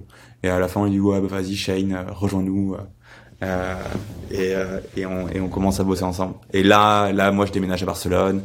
Et c'est là où on commence vraiment à, à se poser les questions qui étaient importantes parce que jusqu'à là, à Piscribe, on, on le, on le développait de manière hyper opportunistique. C'était un peu, euh, c'était notre premier taf avec Marc. Hein. donc, on était un peu, on essayait de comprendre un peu comment, comment fonctionner, comment, comment gérer un peu tout ça. Et, et, et en même temps, on savait pas, tu vois, on n'avait pas de vision, on n'avait pas de stratégie. Tout ça, c'était un peu tombé de manière, euh, de manière un peu rapide sur nous et, et on n'avait pas prévu de finir dans le monde de la transcription et du sous-titrage. Euh, Et donc du coup, et du coup, on, on se renseigne, tu vois, on parle de l'industrie avec euh, avec nos clients. Moi, je passe à ce moment-là, je fais mes, je sais pas, je fais 30 entretiens par jour avec des avec des personnes, peut-être pas 30, mais 10-15 entretiens par jour, facile, avec des clients, tous les gens qui sign up et j'essaie de comprendre, et j'essaie de comprendre, et j'essaie de comprendre. Qui sont, qu'est-ce qu'ils euh, veulent Comment? Et Je disais qui ils sont, qu'est-ce qu'ils veulent pour vraiment comprendre ton industrie, quoi. Ouais, ouais, ouais. Et, euh, et on, vraiment, on tombe amoureux, euh, passionné par, euh, par en tout cas, ce qu'on peut apporter à ces gens-là. Et, et, et voilà, et on se met et, donc, voilà, donc on lance le bureau et, là on commence à bosser. On part, du coup on fait notre première off-site. Euh, on part euh, parce qu'on on rentre, un, on rentre un été. C'était en, en 2000, 2019, euh, je crois. Ouais. Et et avec Marc, on, on, se prend un café on se fait en fait, moi on, on, a on a la même conclusion. On se dit bon en fait c'est cool ce qu'on est en train de faire, mais il n'y a pas de vision. Genre on est on a une boîte qui vient avec ce projet et on le fait et euh, on a une boîte tout ça. Mais euh, ça nous faisait pas vibrer en fait. On n'avait pas l'impression qu'on allait changer le monde. Euh, on est un peu des idéalistes et, et on n'avait pas l'impression que notre boîte avait euh, on plus de faire du service qu'autre chose. Et même si c'était purement tech. Et et du coup on se dit bah vas-y on va prendre toute l'équipe. Euh, on va les emmener euh, dans un pays froid. Et où où il y a aucune activité aux alentours. Donc on finit euh, euh, en Irlande sur une petite île où il y a 300 habitants. Euh, Vous étiez combien à l'époque euh, dans l'équipe là? 4 4, oui. Ok. 4 et euh, et là on fait bah ça va pas il y avait plein de trucs qui allaient pas tu vois on n'avait pas de vision on n'avait pas de stratégie on a on savait pas où on allait euh, on bossait dans un coworking euh, donc on n'avait pas de culture de boîte vraiment euh, et on se dit les gars il faut changer ça. Et euh, et là ce, cet offsite ça a été vraiment le ça a tout changé. Euh, on a vraiment compris en fait comment on pouvait changer l'industrie de la transcription changer l'industrie du sous-titrage euh, on a défini une vision, défini une stratégie. On, on, on a décidé de quitter le coworking, euh, qui est un avis très personnel, mais je pense qu'ils sont extrêmement toxiques pour quand tu veux monter une boîte, euh, ouais parce qu'ils t'empêchent de monter une culture. Et, euh, et ça, Ah, je parce que ça vraiment. standardise la, la culture au coworking et pas à toi, quoi. Bah, bah t'as une, t'as une culture du coworking. Donc Ouais. en fait, ta culture, elle- ta culture, elle peut être que secondaire. Euh, à côté de la culture. Oui, ce qui, est, ce qui est un peu malsain pour ta boîte, puisque tu as besoin de ça pour euh, vraiment euh, créer une cohésion euh, de, de, de, Bah, de t'as besoin de t'affirmer. T'as besoin de t'affirmer, tu vois. Il y avait des trucs cons, mais à l'époque, on n'était pas non plus hyper gros et je venais de signer un contrat avec une boîte. C'était un contrat, je sais pas, à 20, 30 000 euros. Et c'était ouf pour nous. Et, euh, et genre, j'osais pas le crier parce qu'en fait, on était dans un coworking plein de freelanceurs qui gagnent euh, pas non plus des, des mille et des cents. Et, euh, et je me suis dit, c'est un peu indécent, euh, je vais pas le faire, tu vois. Et c'est con, tu vois, c'est, du coup, tu t'empêches de faire des choses qui sont vraiment qui tu es. Oui, alors et que, alors que ça représente tout le taf que vous avez fait, qui c'est important Ouais. de célébrer ces moments-là, quoi. Exactement. Et donc là, on rentre de l'offsite, on trouve un bureau. Euh, notre vision, elle est beaucoup plus claire. C'est euh, vraiment fournir une plateforme, euh, devenir un peu le, comment tu dis, le, euh, le partenaire euh, langue de nos clients sur une plateforme où on standardise et, et, euh, et productise euh, le service. Euh, et en, avec pour but d'utiliser toute la donnée en fait qui est collectée par nos services euh, pour entraîner des, euh, pour créer un dataset, pour créer des, des, des technologies de reconnaissance vocale qui soient bien plus supérieures que ce qu'on nous fournit aujourd'hui. Parce que t'as vraiment, t'es vraiment dans une logique où dans certaines industries de la industrie de la reconnaissance vocale, le le gros euh, le gros problème et le gros manque aujourd'hui, c'est la donnée. Euh, les algos, ils sont top. euh, euh, Il y a vraiment euh, il y a vraiment un gros gros gros problème de, de collection de données euh, pour entraîner des algos de qualité. Euh, Et euh, Surtout, il, te manque de la donnée localisée, non Je pense, parce que les algos, c'est souvent fait par Google et ça marche aux US, quoi, pour l'anglais. C'est ça, mais non, mais t'en t'en as même, euh, t'en as même en, pour les, la France tout ça, mais Google en fait la manière dont ils, ils construisent la dataset, c'est qu'ils vont prendre tes vidéos YouTube et et euh, tes enregistrements Google Home et ils les envoient à une boîte qui fait de transcription qui s'appelle Lionbridge, euh, qui paye pour retranscrire. Mais en fait, du coup, ils peuvent, ils ne peuvent créer un dataset qu'en qu'en fonction du montant qu'ils sont prêts à payer. Euh, et c'est pas quelque chose qui est euh, qui est infini. Euh, nous, en fait, ce qu'on se dit, c'est qu'on est dans un peu comme Tesla est la, la meilleure boîte pour pouvoir résoudre le problème de euh, La, De- de- la conduite autonome. ouais de la conduite autonome, euh, parce que en fait, c'est une c'est une boîte qui fait des des voitures. Euh, et c'est beaucoup plus logique que ce soit une boîte qui fait des, fasse des voitures qui puisse résoudre ce problème plutôt qu'un lab chez Google. Euh, et nous, on pense que la transcription, ça va être la même chose. Euh, c'est une boîte de, enfin, la speech to text, ça va être une boîte de retranscription, une boîte de sous-titrage qui résoudra le problème de la de la reconnaissance vocale, tout simplement parce que c'est chez nous que les gens viennent quand ils ont besoin de faire de la, quand ils ont besoin d'un- d'une retranscription ou d'un fichier texte.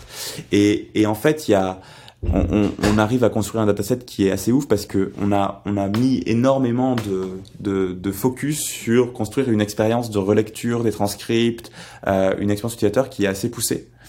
Euh, et, et en fait, la plupart des gens vont, vont relire leur transcript directement sur notre application. Ce qui nous, nous permet de savoir en fait où sont les erreurs, où est-ce que la machine a merdé, euh, comment elle a merdé et qu'est-ce qu'elle aurait dû écrire.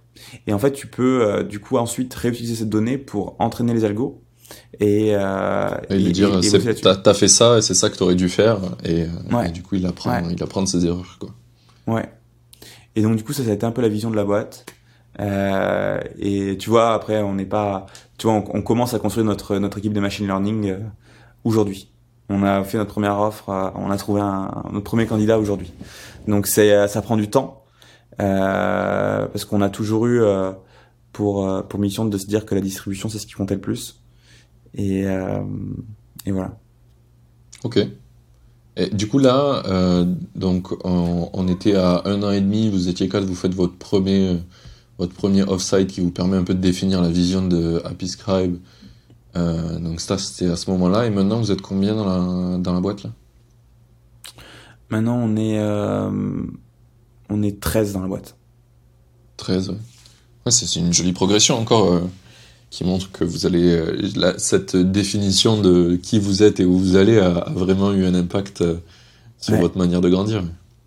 Ouais, ça a été, ça c'était le jour et la nuit. Vraiment, ça, savoir où est-ce qu'on voulait aller et, et pourquoi on faisait ça. En fait, avoir la raison, la réponse au pourquoi et le, euh, ça a été vraiment notre croissance, elle a été ouf après. Ouais, je comprends. Ça revient un peu sur la discussion. On disait, euh, c'est, euh, il y a des boîtes qui partent d'une idée euh, géniale, qui kiffent et ils essayent d'en faire un produit, ils essayent de le vendre, ce qui est souvent très difficile. Ou l'inverse, où tu pars d'un vrai problème et t'essayes d'en faire une boîte.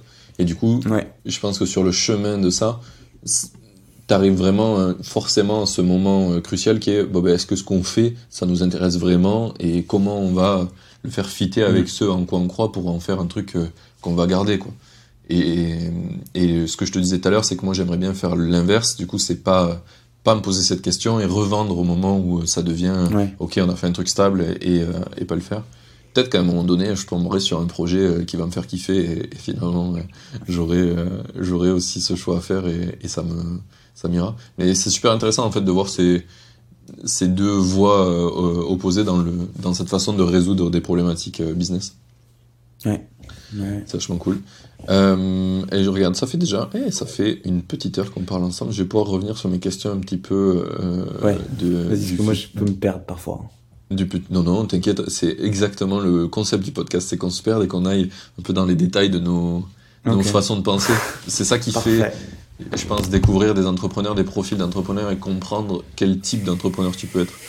Si, si, si juste on parle euh, du cash et euh, des grandes étapes qui ont fait ton succès, ça aide pas beaucoup de gens, alors que ta réflexion profonde et voir qu'à un moment donné, bah, vous étiez un peu en crise identitaire dans votre projet, de se dire, bon, bah, on va aller quelque part pour réfléchir, c'est super intéressant, parce qu'il y a plein de mm. gens qui vont être, euh, qui vont, euh, qui vont se, se refléter à cette image, en fait, parce que ça arrive, ça arrive dans la vie de plein de boîtes, de la plupart des boîtes, et on n'en parle pas assez, et c'est bien de montrer comment vous l'avez résolu.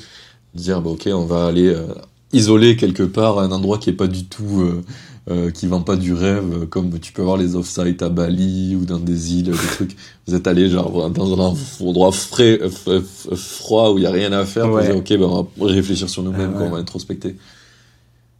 Et maintenant, on le fait tous les ans, ça. Ok, c'est devenu une tradition. C'est cool. Ouais. Tu me, ça me fait penser un petit peu au, je sais pas si t'es déjà allé à Bali, mais euh, ils ont une journée à Bali par an où euh, ils éteignent tout, toute l'électricité, tous les réseaux, il n'y a plus rien qui fonctionne. Euh, c'est la journée où tu fais de l'introspection et c'est vraiment genre tu peux rien faire que ça. C'est assez ouf. C'est ouf.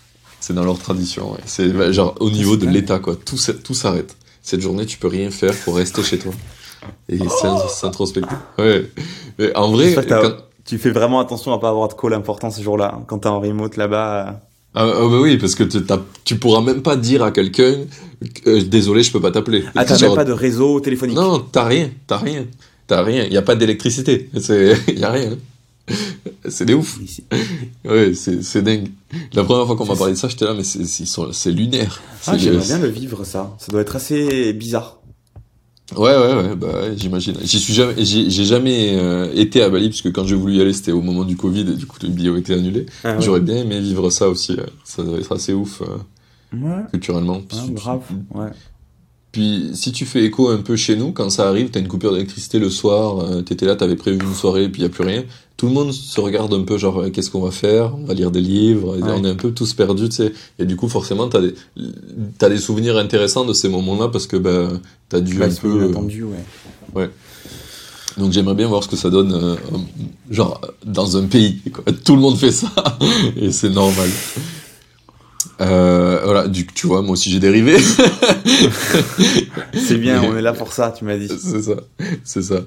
Euh, du coup, un, un, des, un, des, trucs que j'aimerais un petit peu savoir, donc euh, que je trouve cool euh, dans le process donc d'évolution d'un projet, d'un produit, donc à Scribe, je suppose que entre le, enfin c'est sûr même entre le premier POC que t'as fait et ce qui est maintenant à Scribe, t'as développé plein de nouvelles choses dedans. C'est un peu, c'est quoi un peu le process pour vous pour savoir qu'est-ce que vous allez faire de nouveau dans Comment vous décidez des nouvelles, des nouvelles évolutions?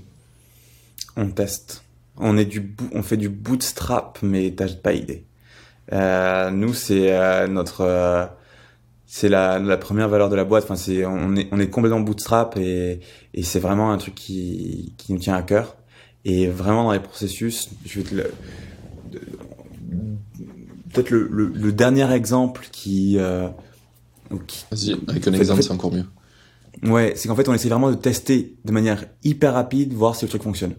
Mais quand je dis hyper rapide, il faut que ça prenne moins de 3 heures euh, ah de taf. Donc là, par exemple, on avait, on, savait, on avait pas mal de clients qui nous demandaient, avant, à la base, à Piscribe, on faisait que de la retranscription automatique. On avait pas mal de clients qui nous demandaient, moi, j'ai besoin de, j'ai besoin de faire de la retranscription manuelle, j'ai besoin que quelqu'un corrige mes transcripts. On voyait plein de gens sur Upwork, en fait, qui mettaient des liens vers notre site, euh, qui demandaient, qui payaient des gens pour relire les transcripts, euh, pour qu'ils soient parfaits. Et euh, et on s'est dit, bah, pourquoi pas lancer le service en interne, tu vois, et lancer une marketplace de, de transcriptionnistes. Et on a mis en place un bouton. En fait, quand tu arrivais sur ta page de transcript, tu avais un bouton en haut qui il y avait marqué euh, Request Proofreading. Euh, et quand tu cliquais dessus, tu arrivais sur un typeform avec marqué, euh, tu sais, on avait, euh, on passait juste le paramètre de la, la taille du fichier audio à typeform et on multipliait ça par euh, le prix et on faisait croire aux gens qui payaient alors qu'ils payaient pas sur le typeform. Parfait. Et, et, et puis on a eu deux trois commandes. Du coup, on a trouvé des, des transcriptionnistes sur Upwork. et et on s'est dit ah bah ça marche. Et du coup on s'est dit bah allez vas-y on fout euh, on se met à fond dessus et on lance. Et aujourd'hui on a euh, on, a on a 300 transcriptionnistes qui bossent pour nous. Euh, on a créé une vraie une vraie communauté où on a des Discord où ils échangent entre eux où on a créé un truc qui est assez sympa. On a créé toute la plateforme de management des jobs, euh, de pricing automatisé, de tout ce que tu veux. Euh, mais euh, vraiment, tu vois, c'est en, une semaine, on a pu tester, voir si ça vaudrait le coup de, de mettre l'énergie dans le temps.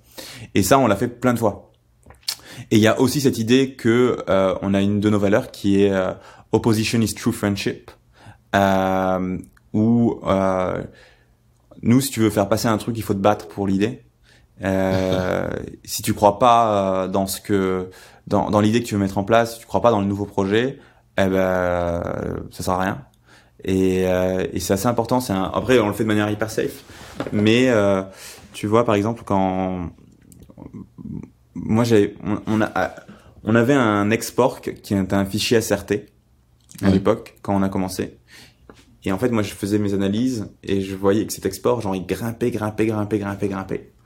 Et je me suis dit, putain, c'est bizarre. Et, euh, et, du coup, j'ai appelé tous les gens, j'ai fait des calls avec tous les gens qui avaient utilisé l'export.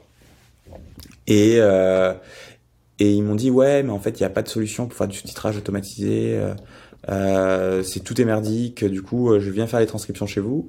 Ensuite, je prends le fichier SRT, je le mets dans un logiciel de sous-titrage, je corrige les sous-titres, et ensuite, je le mets sur, sur Adobe Premiere et je peux exporter mes sous-titres et ma vidéo. Et je me dis, putain, c'est, euh, c'est l'enfer leur truc. Et, euh, et du coup. Euh, le mec est prêt à faire ça, quoi. il y a tellement de pas de solution. Je fais ma recherche Euh, j'ai 20 pages de recherche, j'ai fait des entretiens dans tous les sens, j'utilise tous les logiciels de sous-titrage, j'utilise tous les logiciels de, de vidéo editing, euh, j'essaie de comprendre tout ce qui se passe. Et, euh, et j'arrive avec mon truc, je commence à faire des mock-ups et tout. Et je vais voir euh, mon associé, je leur dis bon maintenant on va bosser dessus parce que le truc il est énorme et que et qu'en fait c'est vachement complémentaire à la transcription. C'est que les gens qui font du sous-titre font de la transcription et les gens qui font du transcription font du sous-titre. Souvent.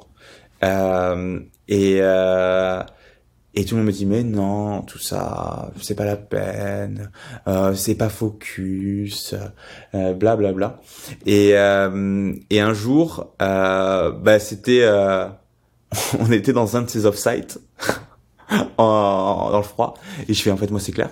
En fait soit on le fait soit je le lance moi-même sur le côté ce projet. Euh, parce que genre j'en avais marre tu vois ça faisait trois mois que Ouais, j'étais ouais, sur mon truc. Et donc et là ils sont tous c'était tous en mode euh, ah ouais quand même. Genre en fait il y croit vraiment et et s'il est prêt à lancer sur le côté c'est que il, il, il sait qu'il y a un, il y a un truc qui marche. Et euh, et du coup on lance et et en trois mois ça ça a pris 30-40% de mes volumes Stylé. et euh, et- C'est rigolo ouais. que tu, tu parles de, de ce point de culture. C'est un truc que, avec des potes, on avait un petit peu, on appelait ça le droit à la dictature. C'est à n'importe quel moment, tu penses que quelque chose est bien à faire pour le groupe, tu dis, et que les gens t'écoutent pas, tu dis euh, droit à la dictature, et genre euh, tout le monde te suit euh, ah, drôle ça Et ça, ça me fait un peu penser à ça, c'est qu'à un moment donné, t'as dit, vas-y, là maintenant j'y crois fort, t'as montré que t'y croyais fort, et tout le monde a dit, ok, bon, ouais on va te, on va te suivre, Ouais, mais même si on, nous on à la pense fois que c'est de la merde. à la fois c'était ce que je trouvais hyper important en fait c'est d'avoir un, c'est d'avoir un conflit. Euh, et et c'est hyper important d'avoir le conflit parce qu'en fait sinon t'as des gens qui suivent sans savoir pourquoi ils ils sont pas forcément d'accord mais ils savent pas pourquoi. Euh, pourquoi ils le font quand même et en fait le fait d'avoir du conflit le fait d'avoir de la tension le fait de que chacun puisse euh, se décharger de ce qu'ils ont euh, dans l'esprit par rapport à un sujet c'est hyper important et euh, et ça fait que même si les gens sont pas forcément convaincus par ce qu'ils vont faire, euh, ils vont quand même, euh, ils vont quand même y mettre, y mettre toute leur âme, tu vois. Ouais, je vois, je vois ce que tu veux dire. oui.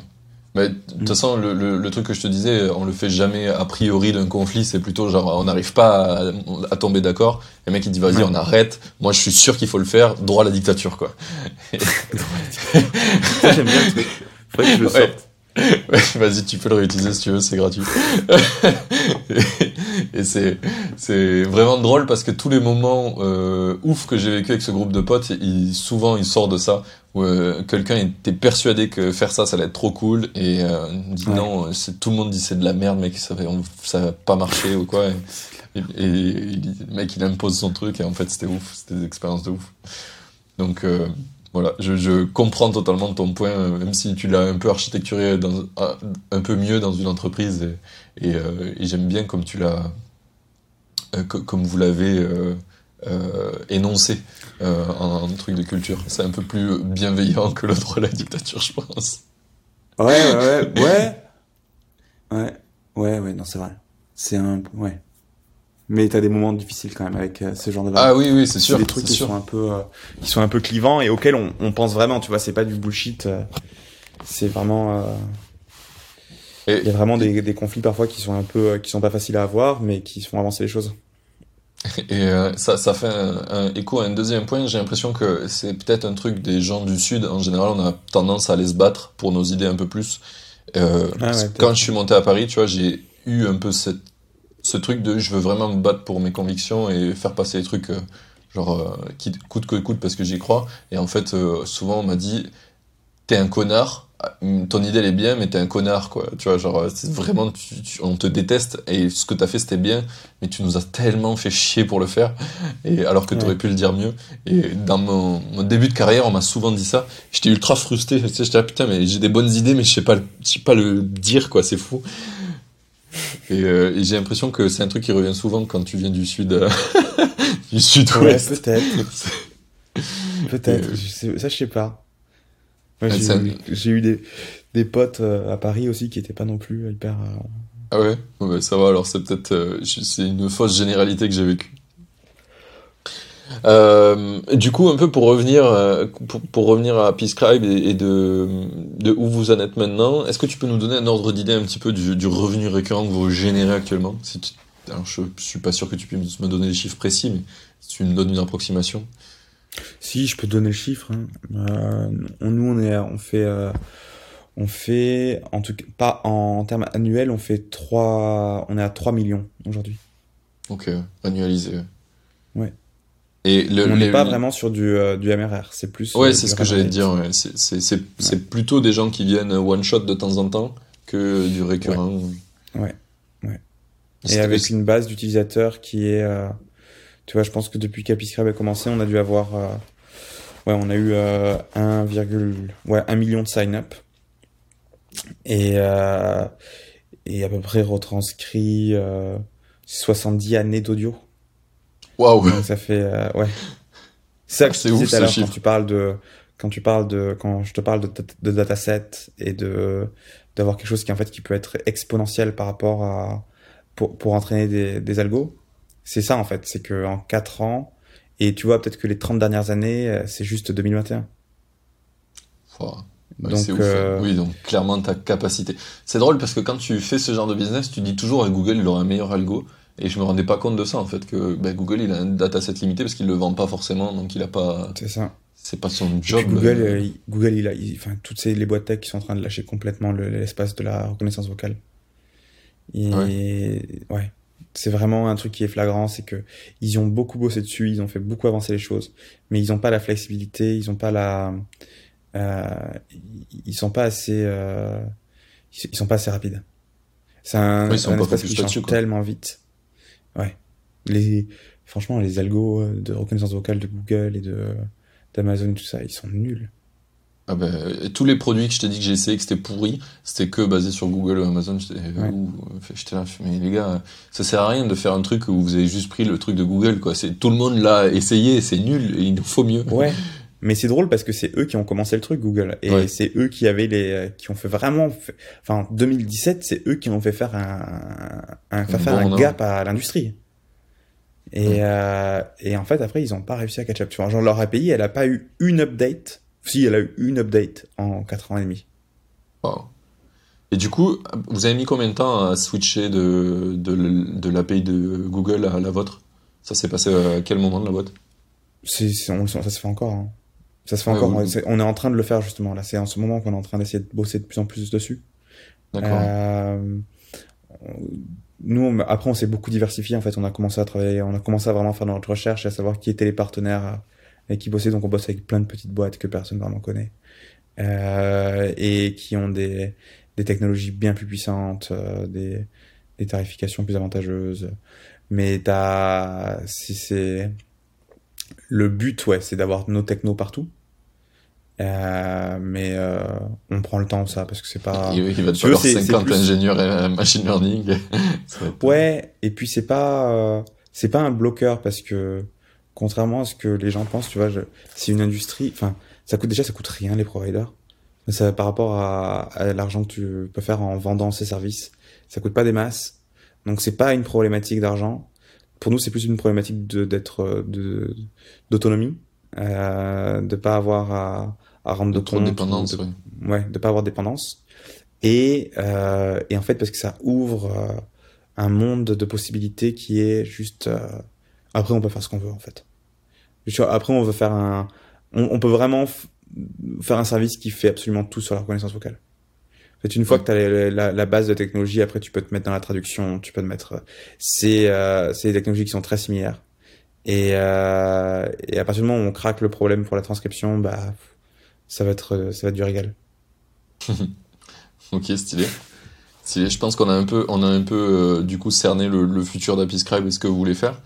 Euh, peut-être il y a d'autres choses que tu veux parler hein, autour de Apiscribe et de, du futur du projet, peut-être? Il y a des choses que tu as. Futur du projet, ouais. Nous, le, le gros challenge maintenant, c'est d'essayer de construire une équipe commerciale. À on a fait beaucoup de B2C, enfin du B2C2B, tu sais, du euh, pro-consumer. Ouais. Et, euh, et on essaie de bouger un peu de ça et d'aller plus dans le B2B, de créer des équipes sales. Euh, et, euh, et ça, c'est un truc auquel, donc, euh, si quelqu'un, s'il y a un bon sales qui parle français, qui nous écoute, envoyez-moi envoyez un email. Je suis. Tout oui. ouais, ouais, ouais, ouais. Ok, ouais. Ouais, je comprends que ça soit un truc difficile et. En fait, on a des gros business qu'on a signés et, euh, et c'est des mecs qui nous ont contactés. C'est pas nous qui les avons chassés. Et en fait, on se dit, euh, bah, c'est trop con, tu vois. Genre, si les mecs, des clients, vraiment des, je vais pas donner de nom, mais c'est des, très très grosses boîtes euh, dans les médias au niveau européen.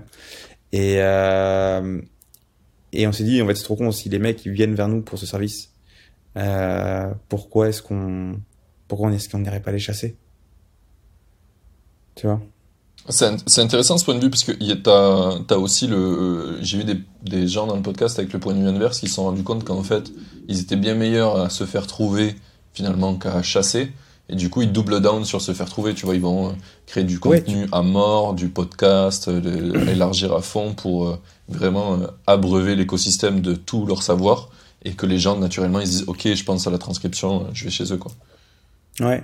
Mais tu peux double down mais en fait l'idée nous c'est d'utiliser vraiment on a nous toute notre stratégie d'acquise elle était euh, c'est le SEO donc on a on fait vraiment je crois qu'on je crois que le site il fait 10 millions de pages par mois en vue ouais, ou plus même.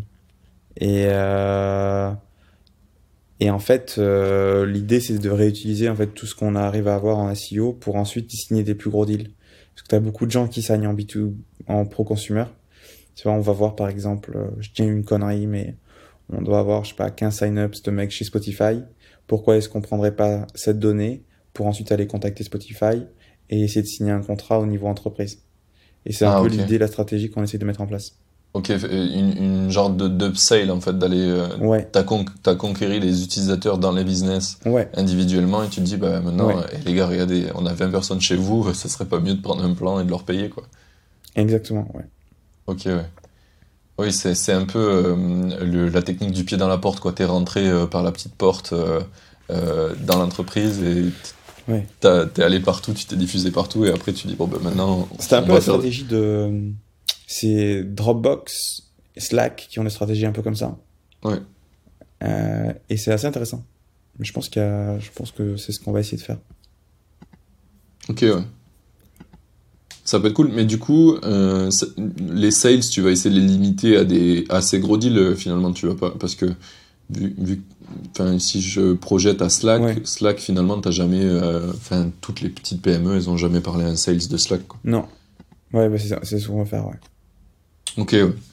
Ouais, donc c'est plutôt du mi-sales, mi-customer care, parce qu'il faut vraiment un peu tailor le, le produit à, ce qui à leurs besoins et comprendre vraiment leurs besoins. Euh. Exactement. Ok. Et là, du coup, ça, ça, me parle beaucoup plus la stratégie sales et je comprends pourquoi tu, tu dis on veut des sales. Euh, et on veut créer une équipe là-dessus.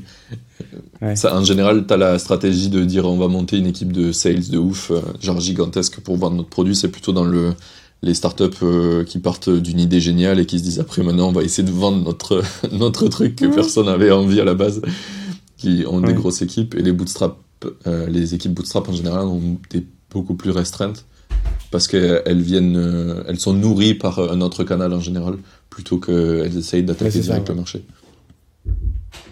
Ok. Euh, et bien, euh, je pense qu'on a fait pas mal, on a fait pas mal le tour sur Happy Scribe. je crois qu'on a un peu, ah, on n'a pas trop parlé de pourquoi, pourquoi vous êtes bootstrap à Happy Scribe et pourquoi vous n'êtes pas allé chercher lever, lever des fonds et bah, en vrai, ce qu'on on a toujours été profitable? Euh, on a déjà toujours dépensé beaucoup moins que ce qu'on ce qu'on gagnait.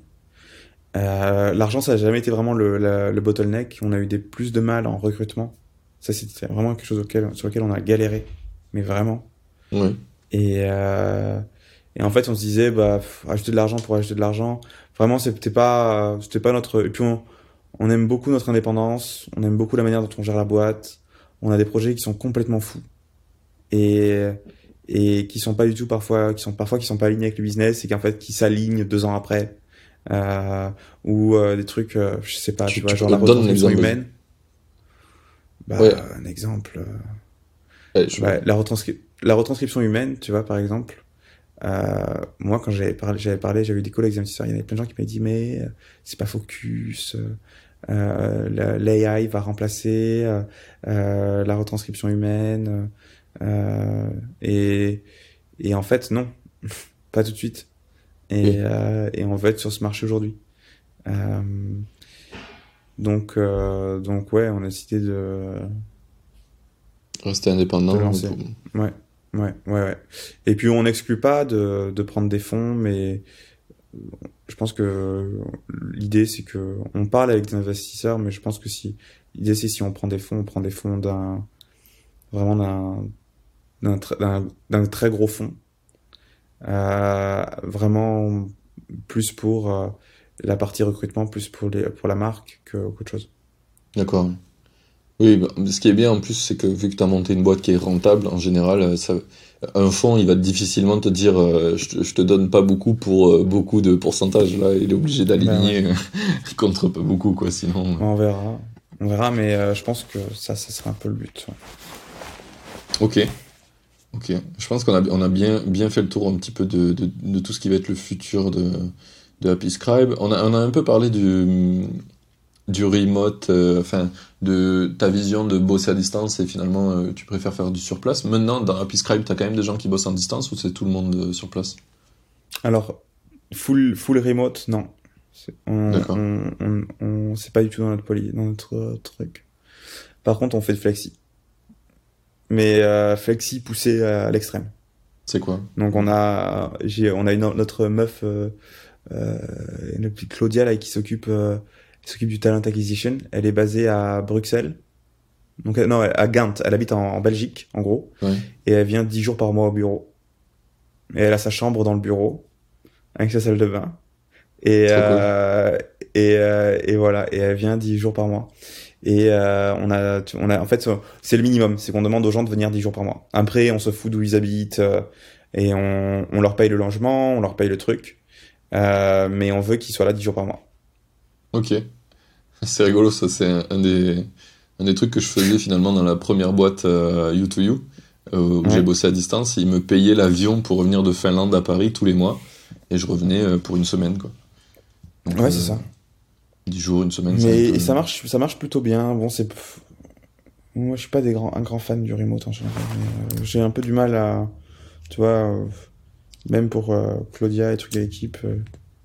Et puis, tu vois, en fait, nous, on est des gens, on adore être ensemble. Enfin, mon euh, toute mon équipe, c'est euh, au-delà de faire un projet auquel on croit énormément, on s'admire tous les uns les autres. Euh, on apprend beaucoup, on a pris beaucoup de temps à recruter notre équipe, mais euh, il, on on n'irait pas bosser avec d'autres personnes. tu vois, même si on bossait pour Scribe, on n'irait pas se mettre à côté d'autres personnes parce qu'en fait, ça ce qui nous fait kiffer, c'est vraiment d'être, de bosser avec ces personnes-là et d'être ensemble sur le projet. Ouais, je vois. Je vois. Après, après, il y a, parfois, t'as des, t'as aussi des aspirations différentes. Par exemple, je sais que quand j'étais CTO à Cashtory, un des trucs qui nous faisait kiffer, tu vois, on avait un des cofondateurs, il, il kiffait Barcelone de ouf, il kiffait la vie à Barcelone. Et du coup, il était à Barcelone. Moi, j'étais en camping-car à ce moment-là parce que j'avais envie de voyager, d'explorer le monde en même temps de, de monter ma boîte. Et Jérémy qui fait la vie à Paris. Et du coup on prenait du temps pour se voir souvent euh, parce qu'on aimait passer du temps ensemble. Mais en fait on aimait aussi avoir une vie ailleurs et, être nourri tu vois de l'extérieur. Et que ça soit pas forcément euh, que auto-centré vers la boîte. Et, euh, et ça c'était vachement cool aussi quoi. Hmm. non ouais je comprends mais, mais pour le coup ce que tu disais le mode très flex comme tu fais je pense que c'est le plus c'est le plus naturel parce que pour le moment, on n'a pas, on n'a pas d'outils suffisants pour se, pour se sentir euh, ensemble en étant à distance. Moi, là, franchement, on, fait, on a fait passer beaucoup d'entretiens. Je pense que depuis juillet, on a dû je vais faire passer des entretiens à au moins 70 personnes. Et Et t'as pas idée le nombre de gens qui te balancent, qu'en fait, ils, veulent tout sauf du remote. Voilà, le nombre de gens qui passent l'entretien et qui me disent Est-ce que vous avez un bureau Mais je te promets, euh, ah Et je pense que c'est après le Covid, ils, ils me disent mais je, je n'en peux plus d'être chez moi. J'ai besoin, j'ai envie d'avoir du, du monde autour de moi, d'avoir de l'interaction, de et euh, et, et j'ai trouvé ça assez intéressant. Ouais, bah, c'est sûr. Après, c'est un, un, peu ce que moi euh, j'ai trouvé ça, j'ai trouvé dommage dans tous les gens. Euh, c'est assez commun dans tous les gens qui faisaient du remote avant le Covid, qui ont connu euh, du remote du coup par choix et pas par par défaut. du coup, tu peux, tu vois, si tu te dis, ok, j'aime bien venir une fois par semaine ou une fois par mois, tu pouvais le faire. Au moment du Covid, tu pouvais pas, tu étais bloqué chez toi. Et souvent, ton chez toi, il n'avait pas été adapté pour bosser. Tu vois, t'avais pas pris un, un, appart en te disant, je vais y bosser. Donc, c'était pas du tout adapté. Donc, ça a créé des trucs où les gens, ils ont détesté parce que bah, c'était pas fait pour. Et c'est normal, même moi, au moment du Covid, j'ai détesté être en remote parce que tu pouvais pas sortir de chez toi, parce que le soir, quand t'avais fini, bah, tu pouvais pas aller boire un coup avec tes potes. Enfin, tout l'intérêt d'être en remote était niqué aussi, quoi. Donc, euh, donc je comprends qu'il y ait énormément de gens qui soient très déçus euh, de, de ce truc-là. Euh, je trouve ça un peu triste parce que des fois, ça peut être cool. Le remote, euh, bien fait, avec les bons outils, tu peux faire des trucs sympas. Mais ouais, là, il y a eu beaucoup de gens qui ont été. Qui, ont, qui ont vécu comme une prison le remote plutôt qu'une liberté potentielle, quoi. en plus. ouais. Euh, mais je comprends, je comprends tout à fait ce point. Et c'était cool que tu le soulèves parce que c'est vrai que pendant longtemps, j'ai beaucoup parlé du remote en mode très fanatique, de 100% de remote. Mais c'est vrai que la meilleure expérience que j'ai eue en remote, c'était quand même quand je venais assez souvent rencontrer des gens euh, parce que. Bah ouais. Et puis tu sais, je pense que le remote, ça convient pas à tout le monde non plus. Il y a des. Euh, je pense que tu as vraiment un type de personnalité pour qui ça marche, j'ai un type de personnalité pour qui ça marche pas. Et euh, moi, pendant, pendant le Covid, j'étais un peu le le sale con qui disait mais arrêtez. Avec le remote. Vraiment. Parce qu'en fait, nous, on l'avait testé et on avait mis tous les efforts possibles. On a lu tous les livres sur les remotes avec Marc, tous, de, de Basecamp, de trucs. Euh, on a vraiment essayé de le faire, de euh, comment ça, Zapier, euh, et, et vraiment. Et en fait, on n'aimait pas ça. En fait, on était là, mais en fait, nous, on veut être ensemble, et c'est ça qui nous fait kiffer. Et en fait, je pense que moi, tu vois je pense vraiment que tu as des personnalités pour qui ça marche et des personnalités pour qui ça marche pas. Et, et, et je pense que tu as des périodes de ta vie aussi, où ça, ça, ça, convient plus, et des périodes de ta vie où tu as besoin d'être avec des gens. je pense que c'est pas euh, pas blanc ou noir, tu vois. Et quand il y avait ces vagues en mode euh, tous les bureaux vont fermer, il y avait toute cette vague pendant le Covid là où il disait euh, les bureaux ne vont jamais réouvrir, c'est une perte d'argent. mais en fait non, tu vois. Enfin, on est des êtres humains, on est avant tout des animaux sociaux. Des animaux sociaux et on a besoin d'être dans une meute. On a besoin d'être dans un groupe. On a besoin de euh, d'évoluer dans un groupe. Et, euh, et et le remote pour ça, il y a des gens pour qui ça marche. Si t'arrives à avoir un groupe ailleurs, mais euh, je pense que ça marche pas pour tout le monde. Ouais, ouais, bah clairement, clairement, c'est il y a plein de gens, euh, je pense aussi, qui construisent beaucoup leur vie sociale par rapport à ce qu'ils vivent euh, dans leur travail. Et en remote, bah, ça, ça, va pas marcher, ça. Bah, ça t'oublie. ouais, t'oublies. Tu vois, là, il y a euh, l'Emlist, Guillaume Moubèche et, et Vianney qui ont fait un truc qui est cool, qui s'appelle l'Emverse, où tu peux aller dedans et c'est leur bureau virtuel. Moi, je l'ai reproduit pour les indie makers. J'ai fait un genre de coworking où les, indie, les gens qui sont vraiment indépendants tout seuls, ils peuvent venir bosser. Et, euh, et ça, ça rend un peu le truc cool où tu peux croiser des gens, un peu tout le, le informel en fait que tu as à la machine à café, tu vois ce que je te disais euh, pour le truc de YouTube, et qui est vraiment en fait beaucoup, très important et qu'on ne voit pas parce que on le fait naturellement. Et quand tu à distance, tu peux plus le faire et t'es, t'es, mort quoi, pour ça. Donc euh, ouais, c'est un truc que je, que je, je pense il y a des, des outils qui enfin il y a plein plein d'outils qui sont en train d'essayer de régler ces, ces genres de problèmes là, on va voir ce que ça donne. je trouve ça super intéressant en tout cas de voir euh, les choses qui évoluent et peut-être euh, peut-être que ça devienne de moins en moins difficile pour plein de gens, tu vois. Pas que ça soit évident pour plein de gens, mais moins difficile en tout cas, ça pourrait être cool. Mm. parce que bah, des fois, ce que tu disais, la vie, ça, ça t'amène à des moments où ça, ça, serait cool de pouvoir le faire, et si tu peux le faire sans friction, ce serait, c'est pour ça d'avoir le flex, ce qui est le mieux, je trouve. Ouais. Tu décides. C'est assez cool. Et du coup, c'est c'est euh, pour le flex que tu fais, c'est 10 jours euh, quand tu veux dans le mois ou c'est euh, toujours tout le, tout le temps Non, quand tu veux. Quand tu veux. Ok. Donc s'il y a plusieurs personnes on qui a, On en a deux dans ce modèle. Il y en a un qui vient deux jours par semaine. Ok. et, et notre, notre recruteuse qui qui elle vient 10 jours par mois d'un coup. Ah oui, c'est cool, oui. Tiens. Et ça dépend, il y a des gens qui passent, euh, ils, choisissent en fait. Nous, on leur dit juste, genre, si tu veux venir, bah, 10 jours par mois. ok. C'est intéressant. je lisais un article, je crois, ce matin. Il y a une grosse boîte qui a fait ça euh, au trimestre. ils ont donné, euh, ils disent, ben, on fait pas de remote full time, mais au trimestre, il faut que tu viennes au bureau au moins de temps de jours. Tu, les, tu viens comme tu veux, si tu viens une fois par semaine ou si tu viens tout à la fin du trimestre, c'est ok.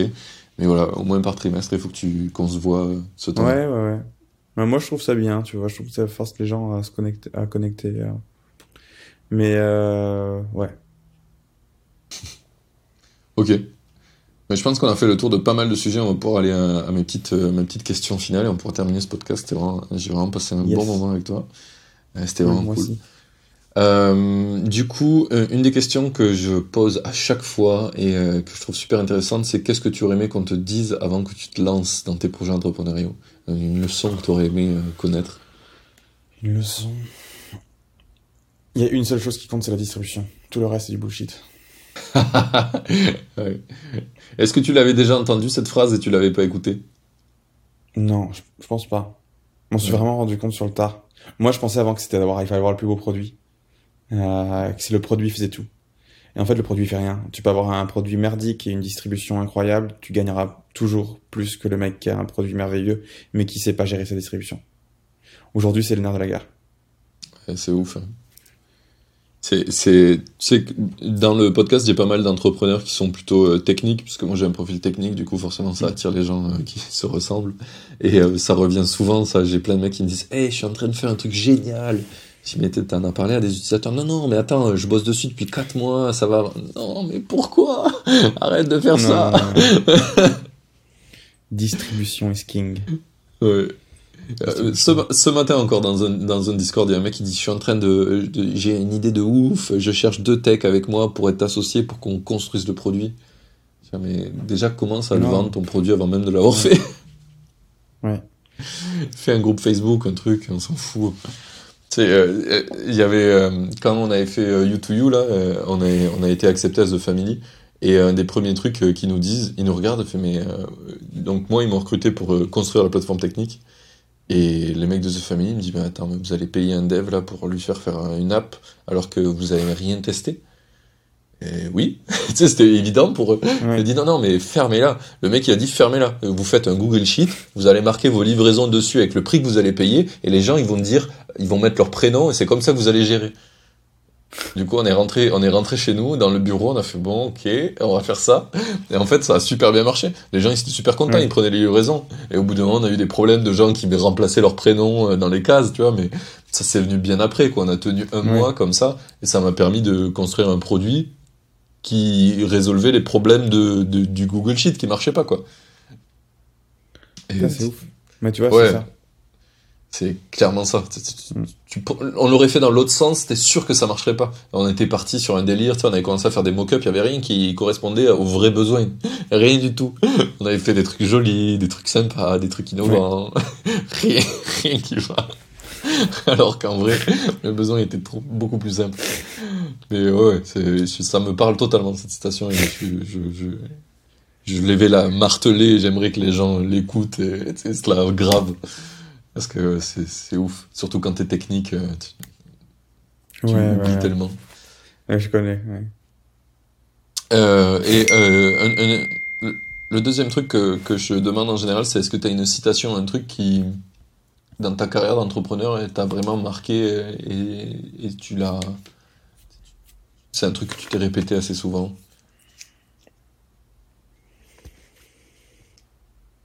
Hmm.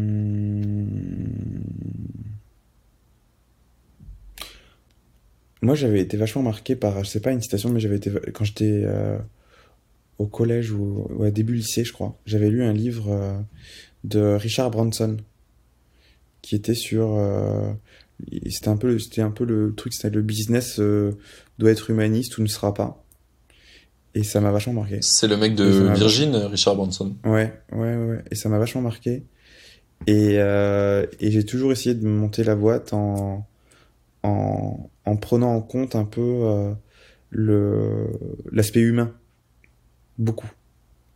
Et tu vois quand on a construit euh, moi, quand on a construit la plateforme avec l'aide de retranscription humain, humaine, là, avec euh, tous les transcriptionnistes, ouais. bah, j'ai mis un point d'honneur à ce qu'on soit ceux, la boîte qui les paye le plus, qui les paye le mieux, la boîte qui les traite le mieux, la boîte qui, les fournit le, qui leur fournit le meilleur support, et vraiment à, à créer une communauté à créer euh, une plateforme dont ils sont fiers de travailler pour, euh, plutôt que de juste les exploiter et de, de les payer une misère à la fin du mois et que les mecs n'arrivent pas à faire plus de 5 euros de l'heure, tu vois.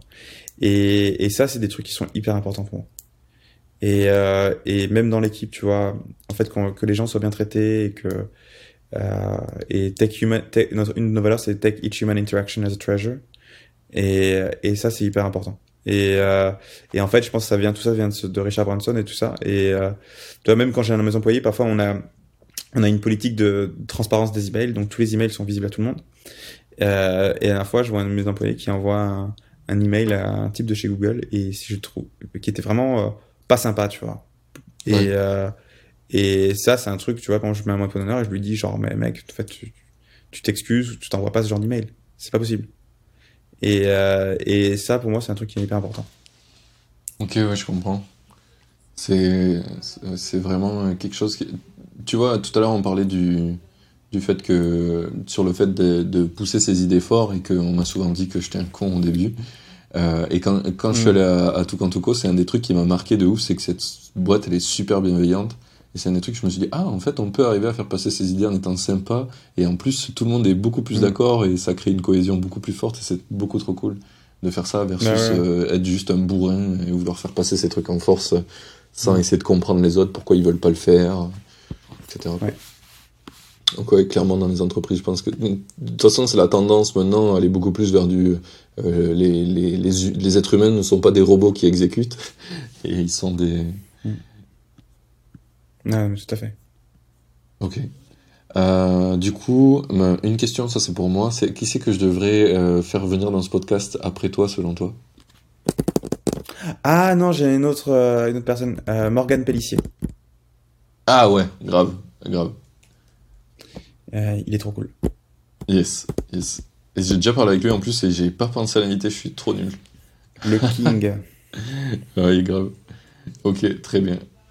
Eh ben, euh, trop content que tu me l'aies cité parce que je l'avais zappé alors que je kiffe euh, ce qu'il fait de ouf. Euh, merci. Ouais, bah, voilà, tu vois, ça m'est revenu. J'ai eu un truc un peu plus original. ça marche. c'est trop cool. Euh, du coup, la dernière question, ça c'est pour toi. C'est où c'est qu'on envoie les gens qui veulent te suivre, voir un peu plus de news sur Happyscribe et ce que tu fais en tant qu'entrepreneur? Ils peuvent m'envoyer, euh, on peut m'envoyer un email à andré@apiscribe.co. Euh, on peut aller sur apiscribe.com euh, pour checker et on peut checker mon LinkedIn, André Bastier. Tu postes un peu sur LinkedIn, je crois que c'est comme ça que je t'ai trouvé. Ouais, je poste jamais.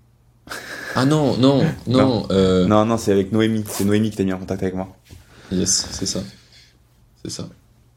Ok, bah, trop bien. Eh bien, merci pour ça. Euh, Franchement, j'ai passé un très bon podcast avec toi. C'était cool de parler ouais. de, de, tout ça et ton parcours. très très cool. J'espère que cool, les auditeurs ont kiffé. Si vous avez kiffé, bah, vous envoyez des petits messages à André, vous lui envoyez des petits love sur, euh, sur LinkedIn ou par email. ça fait toujours plaisir de voir que ça a ouais. de l'impact ce qu'on fait.